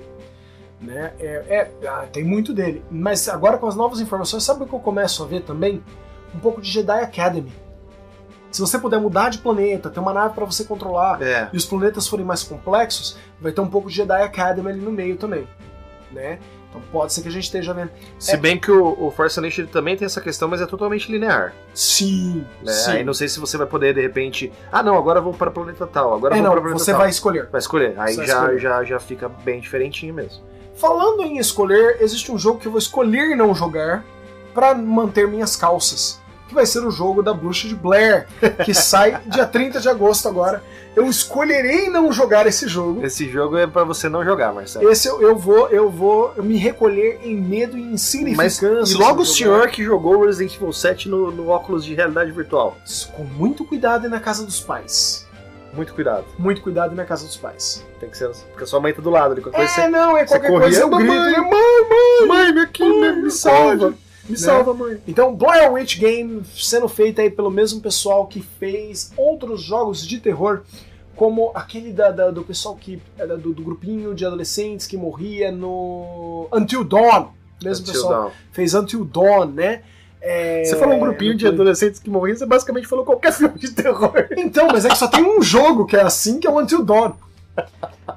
O jogo do, do Sexta-feira 13 também é muito nessa, nessa pegada aí. Então, Blair Witch vai vir e parece. é, Ah. muita gente xingou a apresentação aqui também, Quando, quando porque disse que Blair Witch deveria É, ser. o pessoal reclamou comigo também que eu falei que o, que o, o Dead by Daylight era uma cópia do Sexta-feira 13, quando na verdade é o contrário. Eu, eu realmente eu me, me expressei de forma incorreta. Eu quis dizer que Eles o- são similares. Eles são similares, mas assim, o porquê que eu falei predominantemente Sexta-feira 13, apesar de saber que o jogo é inferior? É porque o nome Sexta-feira 13 é uma coisa mais forte do que o Dead by Daylight. O Dead by Daylight, se você for analisar só pelo nome, Marcel, você vai achar que o Dead by Daylight é o genérico e o Sexta-feira 13 que é o verdadeiro, Depois desse susto eu vou achar qualquer coisa, velho. né? Mas enfim, realmente o, o- o Dead by Daylight, que é o jogo bom mesmo, e até hoje tá recebendo conteúdos. E o senhor não vai jogar o- a Bruxa de Blair. Não, eu, eu provavelmente vou. Eu vou, vou. Eu provavelmente vou. Vou acabar jogando. Falando em coisas que sangram como a bruxa de Blair, Bleeding Edge está saindo, é o novo jogo da Ninja Theory. E Bleeding Edge é basicamente uma um exclusivo Microsoft. Também foi extremamente xingado. Ah, falando de xingado, Blair, Blair, Blair Witch, o jogo da bruxa de Blair foi extremamente xingado por muita gente na internet, porque o pessoal falou assim: é, Microsoft tá pegando um jogo aí da bruxa de Blair, mas não vai ter um, um Alan Wake. Porque todo mundo queria um Alan Wake. Todo mundo queria um Alan Wake. Galera, a empresa que faz Alan Wake é uma empresa pequena, ela é uma empresa de um projeto por vez. É, ela tá presa no outro projeto dela. O outro projeto dela provavelmente não vai ser exclusivo, certo? É, eles só conseguem, eles têm gente pra fazer um por vez. Alan Wake foi exclusivo. A- o, o jogo depois que eles lançaram foi aquele de manipulação no tempo, que foi o Quantum Theory. Quantum Break Quantum também Break. foi exclusivo do Xbox, certo? O próximo aparentemente não vai ser. Não tem como a gente esperar mais os caras. Os caras têm, a, a- têm um, têm um time pequeno, a Remedy, né? Bleeding Edge, no entanto, é um jogo da Ninja Theory que todo mundo está xingando, um monte de gente está xingando na internet, por quê? Não todo mundo, mas um monte de gente. Porque, ah, é uma cópia barata de Overwatch. Ué. Galera, e Eu achei que a cópia barata do Overwatch era o Paladins. então, o Bleeding Edge é um outro jogo multiplayer. Na verdade, o Paladins não é cópia barata. O, Paladins é uma cópia gratuita. Você joga. É free to play, não é, nem É. barato, é free to play. E o Overwatch é. O Bleeding Edge é basicamente um Overwatch da Ninja Theory com um pouco mais de personalidade e exclusivo pro, pro, Pro Xbox. sistemas Microsoft. né? Certo. Então, aí mais um jogo multiplayer com muitas carinhas e muitos movimentos e muita gente falando groselha no seu ouvido. E mais um jogo aí que é também um dos jogos que está aí com a Microsoft, é um exclusivo, que é a sequência de Ori and the Blind Forest, Ori and the Will of, the Wisps, que está chegando agora em fevereiro próximo. Você jogou o Blind Forest? Ainda não, mas já está devidamente instalado no meu Xbox. Eu ainda não joguei o Blind Forest nem o Will of Wisps. Eu vi o pessoal jogando e ambos parecem muito Não, bonitos. Parece, parece não, o jogo é lindo, isso é certeza, porque eu já vi gameplay na internet. Agora eu fiquei curioso, eu vou jogar esse jogo aí. Eu não comecei ainda, mas vou, vou chegar lá. Né? Então, Ori and the Will of Wisps. E aí um que vai ter que vir parar na minha coleção, multiplayer, multiplataforma, uma hora, Dragon Ball Z Kakarot! É, o jogo do Kakaroto! Kakaroto. Kakaroto! Certo? E o jogo promete seguir a história de Kakaroto Goku. É a saga que você viu na televisão como Dragon Ball Z mesmo, né? O Dragon Ball Z aí começando aí com a invasão dos Saiyajins aí, com a chegada de Raditz Raditz. Quando Raditz chegou e falou, Kakaroto, você não cumpriu a sua, a sua missão na Terra. De, de dominar a de humanidade. destruir todo o planeta. É, realmente o Kakaroto caiu, bateu, a Bateu cabeça, não e, lembra ficou, mais. e ficou tipo de boinha. O Kakaroto bateu a cabeça e ficou de boinha, não De fez boinha. nada do que era pra tá- ter feito. Era pra ter matado tudo esses Era pra ter macacos, matado a geral, não entendeu? matou. Não matou e, e é isso. É essa saga aí que a gente vai poder revisitar aí em Dragon Ball Z Kakarot, que está chegando também no Em ano 2020. que vem. 2020 chegará. No entanto, antes disso, nós teremos o gostinho do Microsoft Flight Simulator, que está chegando com petabytes de dados, Cara, cortesia da Azuri. petabytes, cara. Petabytes. Não são megabytes, não são gigabytes, não, Não são, são terabytes, terabytes, são petabytes. Petabytes. De dados. Petabyte, cara. Petabyte. Eu, eu não sei, eu, tô- eu acho que eu tô ficando muito velho pra isso. Petabyte, cara, eu não consigo nem, nem imaginar na minha cabeça. Assim, Ah, uma hora você vai ter um celular. Sabe, uns tipo, 20 anos vai ter um celular. vai ter um É, petabyte. esse, esse HD ele tem 700 petabytes. Imagina. Você vai na loja. Por, por favor, não vai ter mais loja, né? Você vai clicar no seu, no seu, no seu mobile e, assim- e vai lá adicionar não vai ter sacola.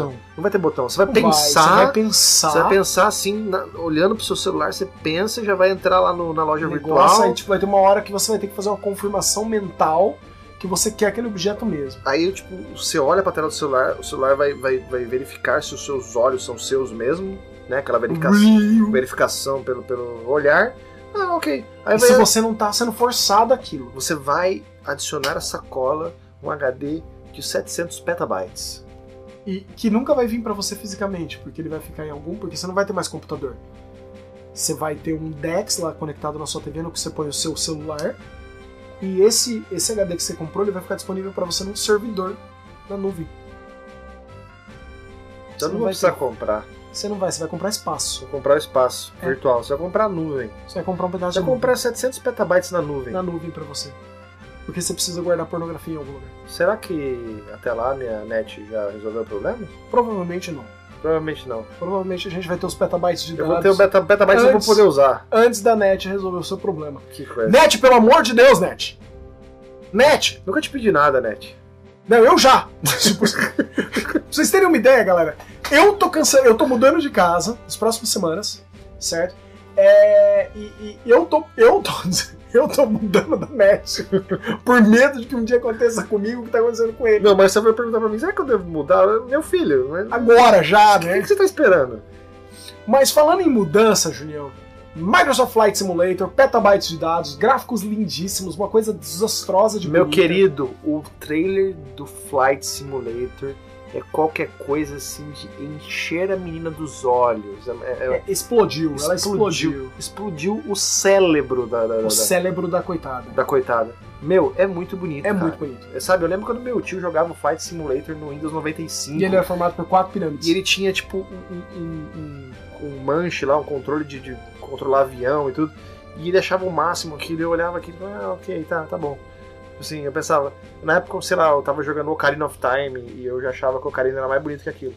Hoje você vê o, o trailer do negócio, cara, é absurdo. É Absurdo. Você olha e você fala assim: eu tô vendo um É avião. um avião. Isso é um De avião. verdade mesmo. Isso é um avião de verdade. Certo. Mas sabe o que mais é de verdade? Não é brincadeira esse bilhete? Battletoads está a caminho. Battletoads, meu querido, que deixou a galera enraivecida com o trailer de gameplay, amiguinho. As nets caíram.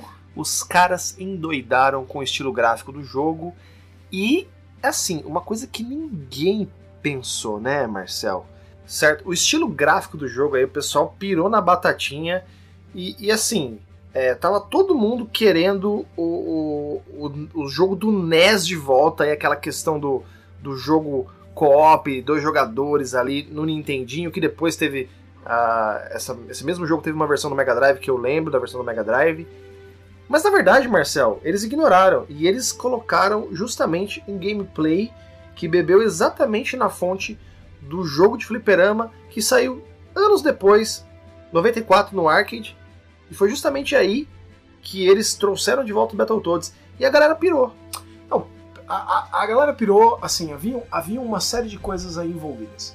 Eu, eu li comentários como, por exemplo, assim: Double Dragon 4 foi incrível porque tinha gráficos 8 bits. Bull fucking shit. Double Dragon Neon foi tão bom quanto e tinha gráficos modernos. Não vem, não. Certo? É, o, o- esse- o Double Dragon Neon é um jogo que tem uma, uma opinião controversa na internet. Eu concordo com você, é um jogo excelente, muito bom, gostei do jogo, joguei no PS3. Agora, sempre tem aquela galera do- dos fãs mais radicais, né, os mais clássicos, assim, que odiaram o Double Dragon Neon. Mas enfim, Marcel, o Battletoads é, trouxe um estilo gráfico totalmente diferente daquilo que a galera tava querendo. Eu acho que todo mundo tava querendo um Battletoads mania. Depois que o Sonic Mania veio, com os seus gráficos pixelados, mas repaginados, tá todo mundo querendo esse estilo gráfico. E foi a mesma, é, a mesma reação que o pessoal teve com os gráficos do Streets of Rage 4. Que são gráficos em HD, gráficos desenhados à mão, que são gráficos bonitos, não dá pra, pra dizer que são gráficos feios, Não, não são mesmo. são bonitos, mas que desagradou a galera. Foi exatamente o que aconteceu com o Battletoads. Sim, o pessoal tava esperando um outro, um estilo meio pixelado, pixelado talvez. Exatamente. Olhou aquilo e falou assim: É, é, isso, não é o que eu queria. isso não é Battletoads, os caras falaram. né? É, mas esse é, um, esse é um problema, galera. Não é o que eu queria, doesn't work. Porque assim, não é o que eu queria, é mais ou menos como você ir lá na esquina do cara, comer o cachorro quente do cara e falar assim: é, 5 em 10, precisava de mais mostarda. Você pediu mostarda? Não. É, Né? É. Em nenhum momento a galera falou assim: olha, nós vamos entregar pix- pixelizado, pixelado, e aí vocês falaram assim: não, nós não queremos pixelado. Então, tipo, é uma coisa, é uma escolha gráfica, não vai afetar o gameplay do jogo, certo? É, e outra coisa, vou ter um momento aqui revoltinha, momento revolta. É assim, esse Battletoads não é pra vocês. Esse Battletoads é pra uma nova geração que não foi apresentada a Battletoads até hoje. Sim, a Microsoft pretende que a marca saúde e, e leve na nostalgia uma galera da nossa idade. É, mas isso é claramente o Battletoads da galera que cresceu vendo Cartoon Network, cara. é, faz todo sentido. E assim, pelo que foi visto aí no trailer, tal, dá a entender que toda a, a, aquela dificuldade clássica do Battletoads aí, da época do NES aí, está sendo trazida à tona de volta. Eu duvido que eles vão fazer um jogo tão difícil quanto foi o original. Até porque eh, não é, não, não é mais compatível com o mercado de videogames hoje em dia. Se você faz um jogo muito difícil, a galera é, Desiste. é, desiste e acaba pegando mal. O cara tem mais coisa pra fazer com o tempo dele, né? Ele vai falar, ó, não, cara, eu não vou ficar aqui batendo cabeça. É, a gente já conversou sobre isso em muitos vídeos, teve papo sério, teve um monte de coisa sobre isso. É, a dificuldade no- no- nos jogos de antigamente, elas tinham uma- um objetivo que era fazer o jogo durar. Não precisa mais disso. Os jogos não têm que ser hoje em dia tão difíceis quanto o Battletoads clássico foi. É óbvio que não precisa ser um jogo extremamente fácil também. Eu Acho que tem que ter um equilíbrio aí. Mas quem procura a dificuldade insana do Battletoads clássico do Nintendinho, eu acho que vai se decepcionar, Marcelo. É, não, quem, quem vem esperando isso, esquece. O cara vai, vai bater de lado aí, vai, vai voltar pra trás. Mas se o cara quiser dificuldade insana, sabe o que tá vindo? Você sabe o que tá vindo, senhor Junião? O que que tá vendo? Conta pra gente de Elden Ring, senhor Junião. Que, Cara, que, que, que é, que é, é, é, é Demon Souls mais Ah, George R. R. Martin. é, o Elden Ring é um jogo aí que está, é um jogo da, o novo projeto da From Software, a mesma empresa que trouxe pra nós aí o, o, Demon Souls, o Dark Souls, o Bloodborne, agora recentemente o Sekiro, e é um jogo que tá contando aí com é, a ajuda aí do senhor George R. R. Martin aí, o, o cara que está escrevendo, né, ainda porque não acabou os livros aí da Crônicas de Gelo e Fogo, famoso Game of Thrones aí que finalmente o seriado acabou, eu não aguentava mais esperar dois anos pra acabar com aquela desgraça daquele, enfim, acabou. E o Pô, senhor foram George dois anos em Dois an- A última temporada demorou dois anos, querido. Dois anos. Até que enfim acabou. Acabou, acabou. Pessoal, enfim, não vamos abrir essa porta aqui. O pessoal não gostou do final, mas enfim, eu estou aliviado que acabou. O Sr. George R. R. Martin está aí auxiliando aí na criação do roteiro do jogo Elden Ring, que vai ser o próximo jogo da From Software. E assim, pelo que a gente viu, vai ter aí uma pegada mais de fantasia medieval e tal tem tudo pra dar certo. E apareceu uma moça no trailer com os olhos vendados, você reparou? Isso, eles colocam um braço mecânico nela, ou mágico, uma coisa assim, ela não tem braço, eles. Cara, eles têm uma tara pra mulher que não, não estão os olhos tapados, velho. Porque já tipo é a, é a terceira mulher que já vai estar vai tá nesse jeito. Porque teve a Maiden Black no Demon Souls, aí teve a, a, a Firekeeper no Dark Souls 3, e agora essa outra aí. A terceira já. É, nós temos que lembrar que, tipo, ainda é nipônico e ainda é um país no qual tentáculos são uma coisa. Tenta- Tentáculos são uma coisa. Tentáculos Perfeitamente. são uma coisa, então. E aí esse toque aí do Sr. George R. R. Martin que vai dar um, imagino eu, que uma pimentada aí na história do negócio. Se bem que o Miyazaki já é muito louco pra fazer as histórias, velho. Então assim, eu não imagino o tamanho da loucura que vai ser esses dois caboclos trabalhando num negócio No final, o pessoal entendeu pra que serviu o tal do medalhão. Que você tinha os itens iniciais, um dos itens que você podia escolher era um medalhão que não tinha utilidade inicial. Eu lembro que por muito tempo foi tipo uma coisa muito louca assim, e tipo, ninguém conseguia entender por que que. Do que, que nós estamos falando? do, no Dark Souls mesmo, tinha uma das opções de, item inicial. É que assim, eu, eu vi isso no, no, no- coisa de, de, de teorias lá da internet, de, tipo, teorias muito malucas, aí tipo. Eu, É, você, você, quando você vai começar o Dark Souls, você escolhe um gift, um Isso. presente, né? Uma dádiva. E tem várias opções, mas eu não lembro exatamente do medalhão. tinha uma que era um medalhão, um anel. um medalhão assim, de bronze, medalhão de ferro, É. alguma coisa assim. Que não tinha utilidade É, eu jogo. acho que ele não tinha utilidade nenhuma. Tem uma, acho que era uma pegadinha. É, provavelmente. Cara, o Miyazaki é muito louco. Eu sei que no Dark Souls eu recomendo as pessoas sempre escolherem a Master Key como gift, que é, o- qualquer porta. que é uma chave que abre muitas portas no começo do jogo, que são ajudam bastante ali. E aí no Dark Souls 3 eu não lembro. No Dark Souls 2 também tem essa questão do, do gift. Eu lembro que eu escolhia algum item de cura. Eu não tô me lembrado não, faz muito tempo que eu não jogo Dark Souls 2. E no Dark Souls 3 também, eu não, não tô recordado. Eu sei que no Dark Souls 1 é batata, eu escolhia a chave. A chave era, o- era o- era o, o item para você escolher como dádiva no Dark Souls 1. E o senhor está preparado para Elden Ring? Eu estou preparado para Elden Ring, uma vez que eu já platinei o, o Sekiro Shadows Die Twice. Aliás, baita de um jogo, hein, Marcel?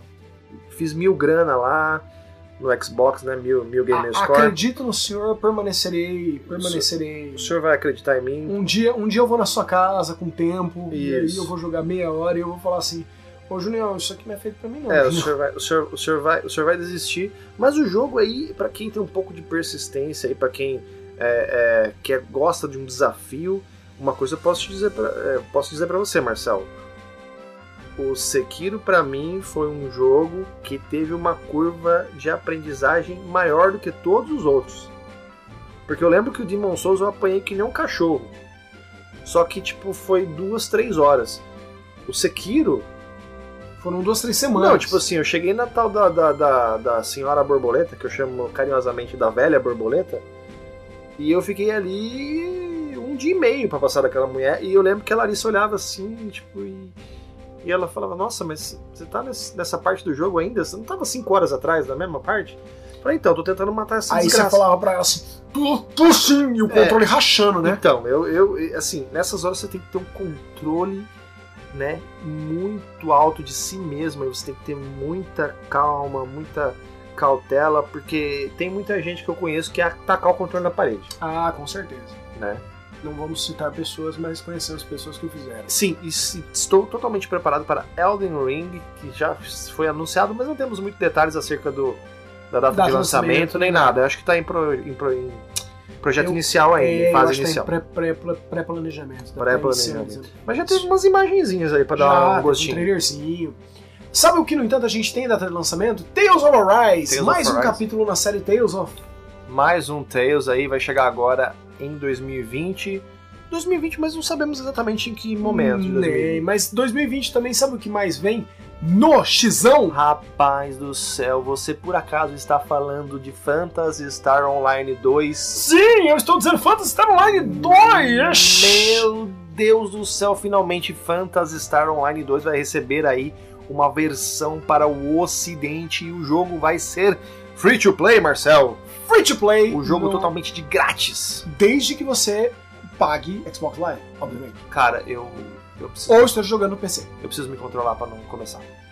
É, eu, eu joguei Phantasy Star Online 1 No Dreamcast ou no GameCube? Não, no GameCube No GameCube. demais. Eu tenho duas versões dele. Eu tenho uma versão que é o 1 e o 2 normal e o 1 e o 2 Plus, Ok. né? Então, assim, eu joguei ele como um filha da mãe, tanto online quanto offline. Então, é, não, não, não recomendo a ninguém o início, mas se vocês começarem, é um jogo muito bom. Gear 5 está chegando em 10 de setembro deste ano. Já temos data então do Gear 5, que eu fiquei um pouco incomodado, porque não é mais o Gears of War, agora é só o Gear 5. Gear 5. Gear 5? Provavelmente na caixa vai vir Gears of War 5, mas é, provavelmente vai vir grande assim. Gear 5 embaixo, Gears of War. ok. Né? Bom, enfim, desde que o jogo seja bom, É, não, a gente espera que seja muito Né, bom, né? O último bom. teve uma- um momento muito triste, que a gente não vai dar spoiler aqui, mas houve aí a perda de uma grande alma, né? E. e... Mas a batalha continua, soldado. A batalha continua. a batalha continua. A batalha continua, certo? Então Gears 4 foi bem legal, eu gostei muito. Eu lembro que muita gente veio reclamar comigo que assim, você é maluco. Você jogou Halo 5 e não gostou, portanto, porque mudaram. E agora você está jogando Gears 4 e gostando porque não mudaram. Eu falei, exatamente, eu queria mais do mesmo. Gears 4 me entregou mais do mesmo. É Gears 3, mas com mais bonito. Era só isso que eu esperava. Certo? Tem muita coisa que eu também tô contigo, que eu prefiro quando é mais do mesmo e, e- e pelo menos é uma aquela coisa, né? Em time que tá ganhando não se mexe. Eu Muita só gente- queria aquilo. É, muita gente preza pela é, novidade, que é sempre as mudanças e tal.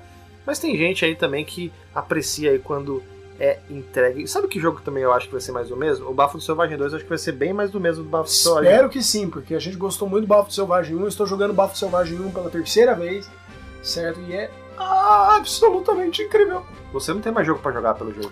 Eu tenho, mas o problema é que Bafo do Selvagem é muito bom. Você não assinou Game Pass, né? Ah, não. Ok. Isso diz muito. Hum.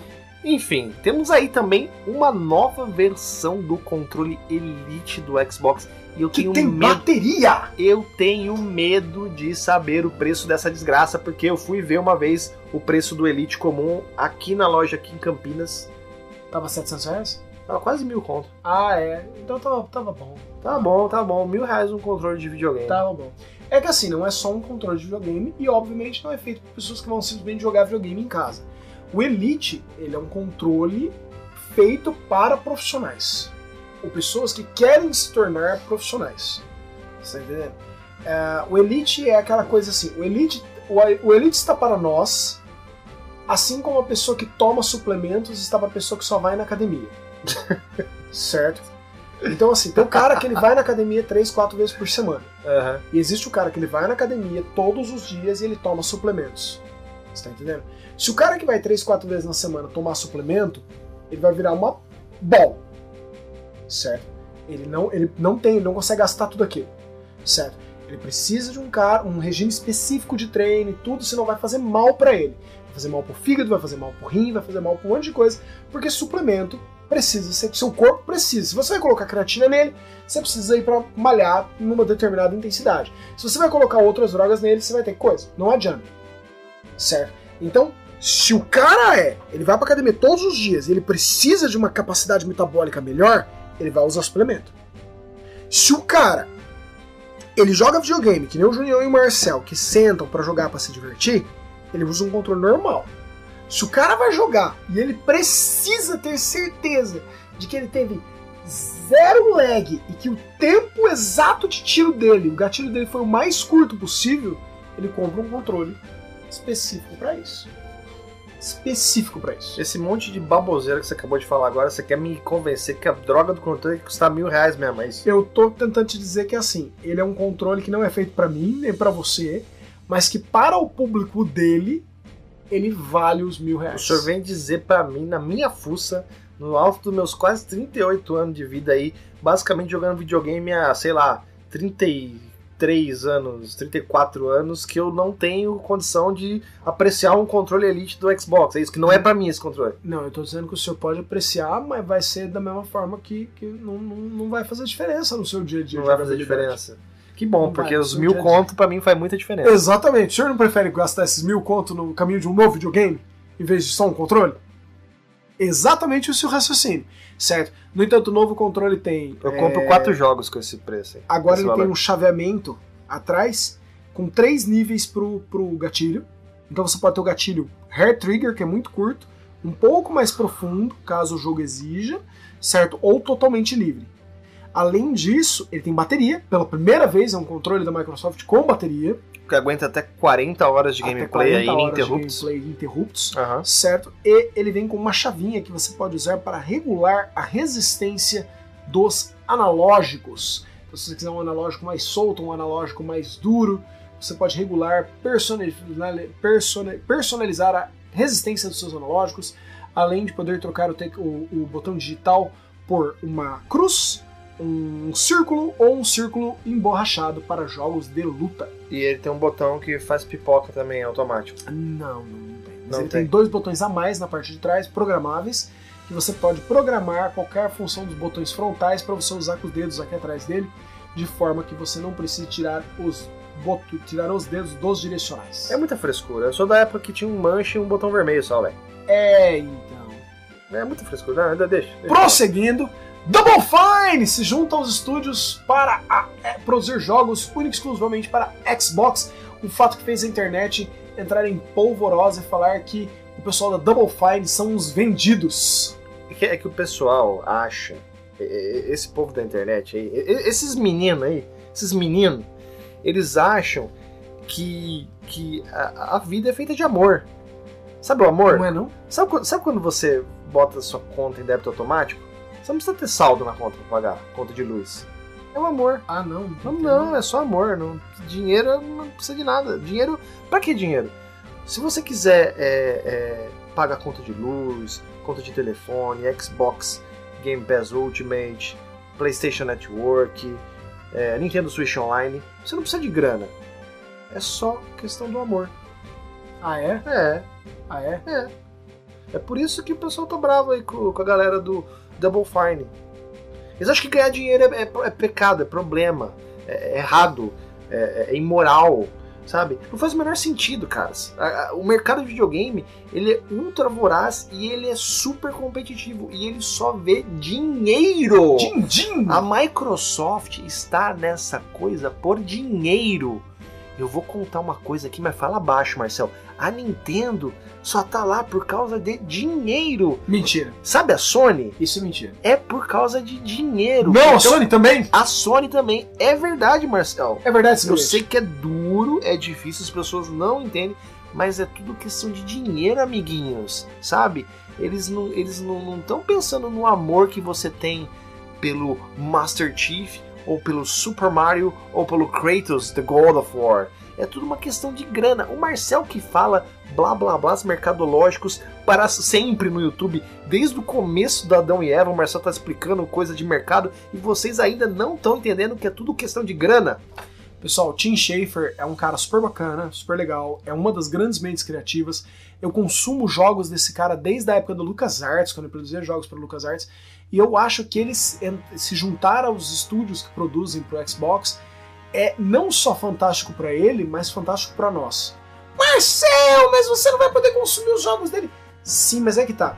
Eu passei décadas, basicamente uma década e meia, sem consumir nada do Tim Schafer, porque ele se viu sem um lar. Quando a LucasArts mudou de, de estilo e os jogos de adventure caíram em desuso, a gente foi ver, esse cara foi produzir jogos de outros tipos por anos, até chegar no PlayStation 2 barra Xbox e ele voltar com Psychonauts. Então, assim, a gente ficou quase uma década aí vendo, um pouco mais de uma década, sem ver o talento desse cara. Agora, você tendo uma empresa como a Microsoft, que tem um guarda-chuva muito grande de, de, de, de, dinheiro e de proteção para dar para esses criadores, que é uma empresa que quer virar uma empresa de serviços, então ela poder contar com um dos maiores nomes de adventures produzindo único exclusivamente para ela é um puta fator diferencial. Está entendendo? E eu prefiro ver esse cara produzindo pro Xbox Studios do que pro Stadia. Certo? E esse cara não vai conseguir, galera. Todos os jogos dele são sucessos de crítica, sucessos de mídia, mas não necessariamente sucessos de público. É, é que tá. Você tá entendendo? É. Eu e o Junião tenho certeza que nós dois amamos de paixão aquele que era com o Jack Black, certo? O. Nossa! Brutal Legend? Brutal Legend. Brutal Legend. Certo. Né? Double Fine! Yeah! Né? Mas, tipo, pô, era legal pra caramba. Tinha o Ozzy, tinha um monte de gente no jogo. Tinha o, o nosso saudoso Leme Killmister, que era o Killmaster. Killmaster. Killmaster. E, e, e era, foi um jogo de legal demais, fantástico, certo? Tenho certeza que o Junião e minha ex-esposa aproveitaram muito mais porque eles tinham todas as noções musicais. Eu sabia quem era o Ozzy, mais algumas pessoas, e mesmo assim eu me diverti pra caramba. Então, só que era um jogo que ele foi super legal e vendeu muito mal. Você tá entendendo? Psychonauts, jogo super legal, vendeu muito mal. Sabe? Os remakes da Ilha dos Macacos, muito legal, vendeu muito mal. Então, assim, é o tipo de coisa que ele protegido por um colchão de dinheiro, ele vai ser capaz de produzir mais coisas e a gente vai, ter capaz, vai ser capaz de ter acesso nisso no ecossistema da Microsoft. Sim. É claro que tudo isso que eu falei aqui foi uma brincadeira, pessoal, mas assim, aquela que uma, tentei de uma forma um pouco fanfarrônica aí dizer que na verdade é muito simples, pessoal. O, o, o nosso mundo capitalista ele é, é, é, existe em torno do dinheiro. Todos os papos sérios que o Marcel faz, que ele analisa mercado, que ele fala sobre essa parte aí de, de ações e tudo mais, é tudo, cara, é tudo questão de grana, é tudo questão de dinheiro. Então agora eu vou falar que o Hideo Kojima é um vendido porque ele saiu da Konami e foi fazer o jogo dele, Death Stranding. É, Death Stranding não é um jogo, né? Eu tenho certeza que Death Stranding, a hora que você rodar ele a primeira vez, ele vai fazer uma sonata, um demônio do mundo inferior e abrir um buraco e comer todo mundo. Mas é, é, o, o, é óbvio que o, o Hideo Kojima finalmente, a hora que ele saiu da Microsoft, da, da, da, da Konami. Konami. ele foi achar um lugar para ele, ao e sol. Se, e se libertou, a mesma coisa. O pessoal do e Double o Jinaka tá na Square. Sim, Double Fine Production chegou assim, a Microsoft chegou, galera, tem essa grana aqui. Beleza? Beleza, grana movimenta o mundo, pessoal. Não adianta. É que nem é, pessoal que, que é, é. Vou fazer uma, uma comparação aqui, Marcelo. Fica à vontade para boiar se você quiser. Que nem o pessoal quando acha que aquele cara que jogou no time de futebol dele tá lá Porque é só o amor ao escudo que, que mantém a vida do cara. Ele não tá por, por porque é um trabalho, porque ele é um profissional, porque ele precisa pagar as contas dele. Aí vem um outro lado de fora e oferece uma quantia astronômica. É óbvio que o cara vai. O cara vai. O cara vai porque é a vida dele. E outra, a questão da, da carreira de um jogador de futebol, já que estamos fazendo essa comparação, é uma coisa muito curta. O cara tem que aproveitar todos os momentos para fazer dinheiro. O mundo é movido por dinheiro. Se vocês acham que alguém que é, foi para um lugar onde paga mais, é, ou teve a sua empresa é, englobada pela Microsoft, são pessoas que são vendidas, você é muito ingênuo e você não sabe como é que funciona o mundo. É tudo em volta do dinheiro, cara. Certo. Você pode ter certeza que, enquanto nós conversamos aqui, é, decisões são tomadas dentro da indústria de videogame porque ela é, nesse momento, está muito próximo de ser a maior indústria, a segunda maior indústria de entretenimento do mundo. Tá é muita grana envolvida. É muita grana envolvida. Então, assim, nós estamos aí no limiar entre ser a segunda maior e a terceira maior. A segunda maior e a terceira maior depende do mês da indústria de cinema. Tem meses em que ela vai mal, nós somos a segunda maior indústria de entretenimento. Tem meses que ela vai bem, nós somos a terceira maior. Mas nós estamos naquele limiar e até o final de 2020 nós seremos a maior indústria de entretenimento do mundo com constância. Então, caras, esquece. É um negócio que vai ser maior, é maior que Hollywood, é maior que Bollywood, é maior do que toda a produção internacional de cinema, está entendendo? E você sempre vai ter o cara que é, é, Nós podemos até fazer uma outra comparação nessa questão de dinheiro, que é comparar o Tim Schafer, por exemplo, com um, um diretor aí, como por exemplo um, um, é, um cara que seja Paul Verhoeven, por exemplo, certo? que é um cara que, nem, que muitas vezes ele tem sucessos de crítica, mas nem sempre sucessos de público. Então, você pode ter uma situação onde o cara tem uma. uma esteja entregando para você alguma coisa que é extremamente bacana, você quer assistir, mas é difícil para ele continuar produzindo filmes. Por quê? Porque ele não faz dinheiro. Então, a indústria quer que ele faça dinheiro. Você ter uma pessoa que possa produzir você como a Microsoft vai com certeza auxiliar esse cara a entregar coisas ainda mais legais. Falando em indústria de cinema, no entanto, você viu o homem, a máquina, o mito, a lenda, o destruidor de corações, o homem neguinho que tornou um trailer como um dos maiores pontos da feira. Sim, Mr. Keanu Reeves. Keanu Reeves está em Cyberpunk 2077. Não bastava Cyberpunk 2077 estar tirando meu sono desde o último ano, quando o trailer de jogabilidade dele saiu, e eu falei assim: meu Deus, eu preciso jogar esse jogo, eu preciso jogar esse jogo agora, certo? Agora eu sei que Keanu fucking Reeves estará lá. Sim, amiguinhos. E, é, e cada, cada minuto que a gente assiste aí do, do, das imagens do Cyberpunk, parece que a mão começa a coçar um pouco mais, né, Marcelo? Não, eu, eu vou. Esse, esse é um jogo. Esse é um jogo First First Day. E aliás, dia 16 de abril de 2020 o lançamento. Mas Keanu Reeves foi um momento fantástico. Vê-lo em formato digital é um fantástico. Ele é o John Silverman. Os caras. Silverhand. Os caras Silverhand. fizeram uma, um meme, cara, que, que circulou na internet, que eu achei putz, sensacional.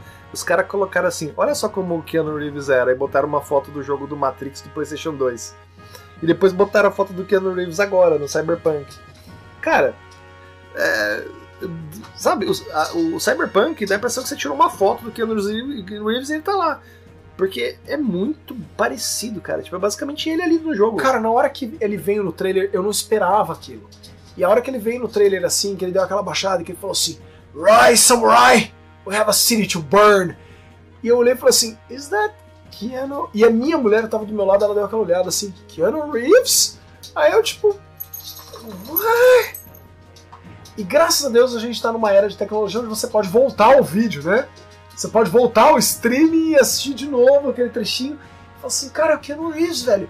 E aí ele aparece no palco e ele quebra a multidão porque ele é muito modesto, ele é muito humilde, é um ser humano muito bacana. E aí ele fala assim: participar de um projeto como esse foi de tirar o fôlego. Aí um cara gritou assim: Você é de tirar o fôlego! Aí ele ficou todo vermelho, assim, ah, muito obrigado, você é de tirar o fôlego, você é de tirar o fôlego, você também. E eu falei assim, cara. No entanto, eu entendo a raiva de um monte de gente, porque eu digo assim: Foi um dos grandes pontos da apresentação da Microsoft. É óbvio que ela gastou muito dinheiro, é óbvio que foi uma apresentação profissional de um nível, mas não é um jogo exclusivo. Não é um jogo exclusivo, é um jogo que você vai jogar no PlayStation, né? É, ou no seu PC. Ou no PC. Certo, então assim, é... parabéns Microsoft por pensar em levar esse cara, por colocar a visibilidade da marca anexa a isso. Por outro lado, podia ter sido espertinha, podia não ter gastado todo esse dinheiro para comercializar um jogo que não é exclusivo dela. Eu acho que foi um- uma. ten- Eles tentaram uma jogada ali que pode ser que não tenha dado certo, mas se tentar atrelar a marca do Cyberpunk 2077 para o Ao Xbox. E não sei, de repente aí. Ao longo do próximo ano a gente vai ver isso muito decisivamente. É, né, vamos ver se. do ano. É, vamos Se ver. todas as propagandas terminarem com on Xbox, certo? Aí a gente vai ver que realmente a Microsoft atrelou a marca. Se eles botarem o Cyberpunk no Game Pass dia 1, eles vão Nossa, arregaçar. Arregaçar. arregaçar. Porque é Ninguém seguinte, que, vai, que tem acesso ao Xbox vai comprar no PlayStation. ninguém. Se você, se você, você rouba 50 milhões de vendas. É que assim, você vai ter que compensar Vai ter- muito vai- bem a vai CD, ser- a CD Projekt Red Vai ser uma, um investimento violento. violento pra você fazer. Eles têm bala na agulha. Eles têm. Se uma empresa tem bala na agulha, é É a a Microsoft. A Microsoft tem. Mas se ela fizer isso, ela arrebenta, ela rouba 50 milhões de vendas de todo mundo, Rebenta. imediatamente. Rebenta. Porque ela vai falar assim, ó, tá aqui. E, e ela não, e ela pode fazer uma coisa ainda, no fim de semana de lançamento, a tua, a tua, o teu Game Pass é gratuito. Aí, amigo, Testa aí, aí, amigo. testa aí. Aí o bagulho vai ficar violento Aí mesmo. o bagulho fica violento, cara. Porque O cara violento. vai falar assim, não, peraí, deixa eu testar aqui cadê esse Game Pass aí. Ô, rapaz, e ainda tá tendo jogo com o Keanu, hein? O cara não sai mais. É que nem droga de entrada. É, Você deu de gratuito pro cara, o cara não sai mais. é, é bem isso mesmo. Você tá entendendo? Eu fico pensando, eu, eu, eu, eu cancelei a renovação automática de todos os meus serviços. Todos. Eu cancelei a renovação automática.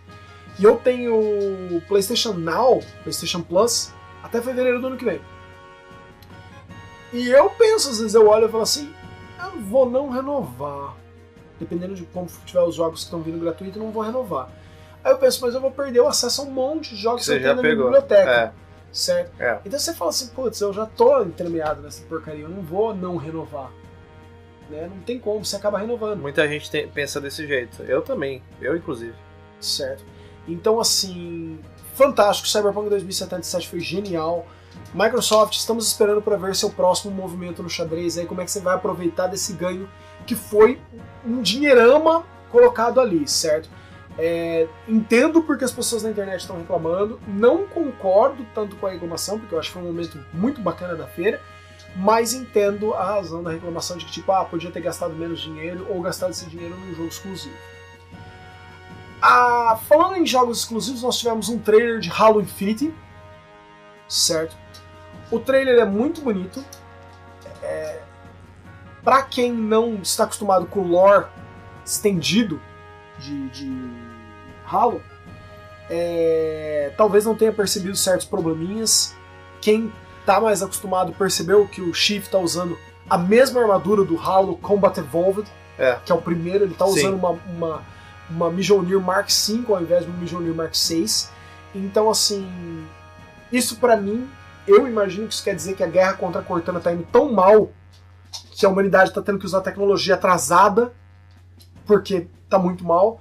Embora outras pessoas na internet já comentaram uma outra ideia que também é muito bacana, talvez a guerra contra os criados, né, a Cortana e as outras IAs, esteja indo na direção de que a humanidade não pode, meio uma coisa meio Battlestar Galactica. A humanidade não pode mais usar o melhor da tecnologia dela, porque o melhor da tecnologia dela é vulnerável às IAs. Porque se você olhar a nave aonde o cara tá, é um pelicano, é uma Pelican velha. É um modelo de pelicano que não usava mais, a UNSC não usava mais na época que a Cortana invade, né? Então é uma, uma Pelican velha e é uma armadura velha. Então pode ser que a humanidade esteja numa situação onde ela não pode mais usar o que é novo, porque o que é novo é vulnerável às IAs. Faz sentido. Ah, ainda assim, o trailer usa. A, a Digital Foundry fez uma análise do trailer maravilhosa. O trailer usa ofuscações de luz fantásticas. Ela usa tecnologias de, de, de partícula fantástica. E é uma amostra muito grande, porque a Microsoft falou pra gente assim: o Scarlet, o jogo de lançamento do Scarlet vai ser como foi 18 anos atrás, em 2001. O jogo de lançamento do Scarlet vai ser. é, Vai ser um Halo. um Halo. Vai ser o Halo Infinity, né? Então, assim, a Digital Foundry fez um serviço muito incrível. O Xbox analisar isso. 360 também veio com Halo 3, Veio. né? Não, não veio. Chegou um pouquinho Não foi, depois? Um pouquinho depois. Foi basicamente pouco ali, depois. pouco depois. É, ele saiu em. Do... É, pouco depois. Ele, ele saiu com o Perfect Dark Zero. Perfect Dark Zero. É, Que eu, eu-. Eu, quando eu tive acesso ao Xbox 360, que inclusive foi na casa de um amigo meu, ele já tinha o Halo 3. É, o Halo 3 Ele comprou- um pouco depois. Ele comprou bem recente, mas é, pode ter sido uns meses depois mesmo. né? Enfim, E... Halo Infinity parece muito bonito, mas a gente não viu gameplay Não, só só, um trailer sem gameplay. de CG. Só cutscenes mesmo. né? É... Parece muito bacana, mas a gente não conseguiu ver muita coisa. Não conseguimos ver muita coisa e não deve fugir muito daquilo que a gente já conhece de Halo. É Halo 6, só com o nome é bonito. É, É... xCloud. xCloud foi falado um pouco na, na feira. Também é um ponto que me decepcionou pessoalmente. Eu fiquei pessoalmente desapontado. A Microsoft gastou 10 minutos, nem isso. Gastou 5 minutos para falar de xCloud. Ela deu uma novidade interessante, em que ela falou que a partir do dia que o xCloud estiver disponível, não só você consegue usar o xCloud em qualquer coisa, mas até mesmo antes dele ser lançado, você vai ter uma função para transformar o seu Xbox One num servidor, mais ou menos como a gente já fazia com o PlayStation 4 e o, e o Vita, certo. sabe o Remote Play? Aham. Só que para qualquer outro, para um PC ou para o seu celular, através de aparentemente um app. Então você vai poder transformar ele num servidor remoto via o seu Wi-Fi. Fantástico, legal, bacana. Tira um pouco do trovão do Switch, mas considerando que agora elas estão muito amigas, É. Microsoft e Nintendo, Estão então flertando. estão flertando, não acho que a Nintendo vai se sentir tão mal com isso. E xCloud, eles meio que falaram assim, olha, aqui está a xCloud, ela vai ser muito legal, ela vai ser bacana, nós estamos trazendo umas cen- centenas de jogos para dentro dela, nós estamos trabalhando com as Azure para entregar, né, eles já tinham até contado isso pra gente anteriormente, mas eles repetiram, é, a fazenda de servidores deles que vão, as fazendas de servidores deles que vão atender o xCloud vão usar Xbox One X em, em sistemas integrados de 4. Então, na verdade, quando você estiver usando o Azure em movimento, você está usando um Xbox da Microsoft na fazenda dela para te atender. Então vai ter zero diferença, zero incompatibilidade com os jogos. Vai ser exatamente o mesmo jogo que você está acostumado a ter no seu Xbox One X, mas em qualquer lugar que você estiver. É, eles não falaram nada ainda sobre latência, não falaram nada sobre lag, mas se tem uma empresa que eu confio que vai conseguir entregar alguma coisa aí de qualidade, é a Microsoft. Certo? É... A Ah! Microsoft, a Microsoft tá nessa vida aí de, de, de rede, de rede muito mais tempo. O Google nem sonhava em existir ainda. Então, assim, eu, eu, o Google, ele tem. é, esses dias eu tava conversando com uma pessoa sobre Stadia, aí uma terceira pessoa chegou e falou assim, porque a pessoa com quem eu tava conversando era muito fã da ideia do Stadia, aí uma terceira pessoa chegou na conversa e falou assim: Rapaz, o Google Stadia vai dar tão certo quanto o Google Plus. Você usa Google Plus? O que é Google Plus, né? Né? Tipo Quem assim, lembra do Google o Plus? que é Google Plus? Então, assim, não, não necessariamente estamos dizendo que vai falhar dessa maneira, tá? Mas é... eu achei que foi muito pouco tempo para xCloud, foi muito superficial a apresentação do xCloud. É... Outras pessoas, no entanto, levantaram comigo o ponto assim de que, ah, Marcel, não era uma feira para os desenvolvedores, era uma feira para a indústria do Consumidor, videogame, para o consumidor. E eu digo assim, "Ih, talvez, mas eu acho que a Microsoft podia ter gastado mais um tempo ali falando de xCloud. Ela não falou. E, por fim, Scarlet, que a gente já deu uma conversada aí no começo do, do, do coisa. Ah, eu achei que Scarlet eles apresentaram muito pouco material. Né? Eles só mostraram um trailer muito interessante com vários desenvolvedores. Eu achei muito bacana o trailer terminar com a frase que terminou. Porque o trailer do X apresenta, aparecia um cara e ele, no final ele falava assim: It's a monster. É um monstro, né? E nesse o mesmo cara que falava It's a Monster, ele aparece por último e ele fala assim, It eats monsters. Ele come monstros. Hum. Então eu falei assim, bacana, legal, pô, isso foi uma boa pegadinha. Aí eles mostraram Halo Infinity, and that's it. Só isso. Certo. É. Mais nada, foi. Ela tava sozinha, ela podia ter estendido isso, mas ela não estendeu. Isso me decepcionou imensamente. Mas eu entendo que ela já tinha feito uma hora e meia de apresentação. Eu acho, eu, eu entendo as pessoas ficarem desapontadas, eu entendo o Marcel ter ficado desapontado com isso, mas pra mim ela acertou em ter mostrar aquilo que tá vindo assim mais é, é, na nossa cara, os jogos, né? Poxa, foram 60 jogos, 12 jogos exclusivos. Jogo aí que tá tipo despejado na tua cara. O Scarlet, querendo ou não, é um projeto pro futuro, então Novembro de 2020. vai ter muito chão ainda para vamos botar aí um ano e meio Um ainda pra gente é, ver bastante coisa sobre o Scarlet. Então, assim, eu não sei, o pessoal é muito ansioso, muito imediatista. Poxa, é aquela coisa que eu falei. O cara não se contenta com os 30 jogos que tem na prateleira que ele já comprou e não jogou ainda. Ele quer sempre saber do próximo, o que vai lançar, o que está sendo desenvolvido, do videogame que vai sair daqui um ano e meio. Não, cara. A realidade hoje é Switch, é PC, Xbox One, PS4, é isso que nós temos. E o que, o que é importante nesse momento, Marcel, são os jogos que estão disponíveis e vão estar a curto prazo aí pra gente jogar nesses sistemas. Vamos deixar o o Scarlet e a nova geração para quando eles realmente estiverem aí batendo na porta, cara. É, é uma, é uma posição. Até porque é, vai ter outra E3 ano que vem. E aí sim, eu acho que mais incisivamente eles vão mostrar muito mais coisa do- dessa nova O geração. problema é que aí você tá em cima da hora. Sabe aquela, aquela frase que os nossos, provavelmente a molecada mais novinha não vai lembrar, mas nós ouvimos muito dos pais: acorda pra cuspir. Tá, na- tá em cima da hora de acordar pra cuspir. Certo? Aí você vai ter uma E3 em junho, você já tem que falar. Galera, é isso. Né? E é muito em cima. Mas é, tudo bem, é, pode até ser que seja relativamente em cima.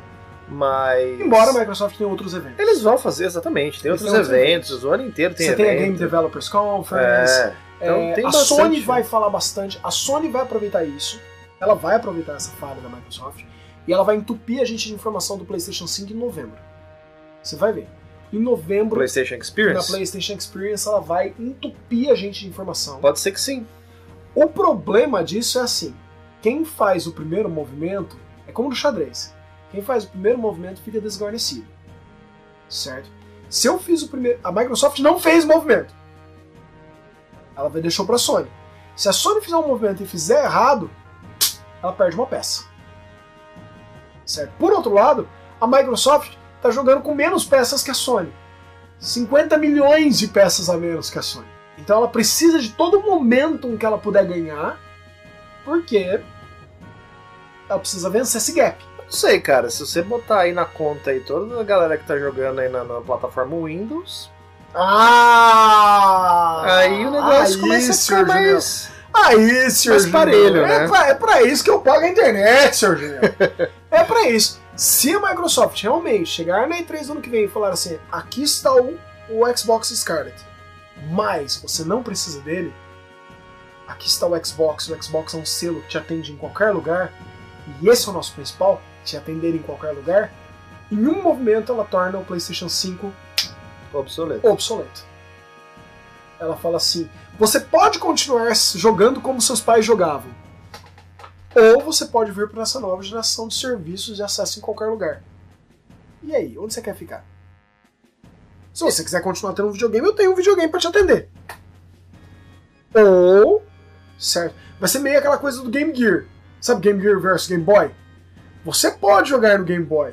Se você tiver um QI de, de 12 e só conseguir enxergar preto e branco. Lembra a propaganda do cachorro?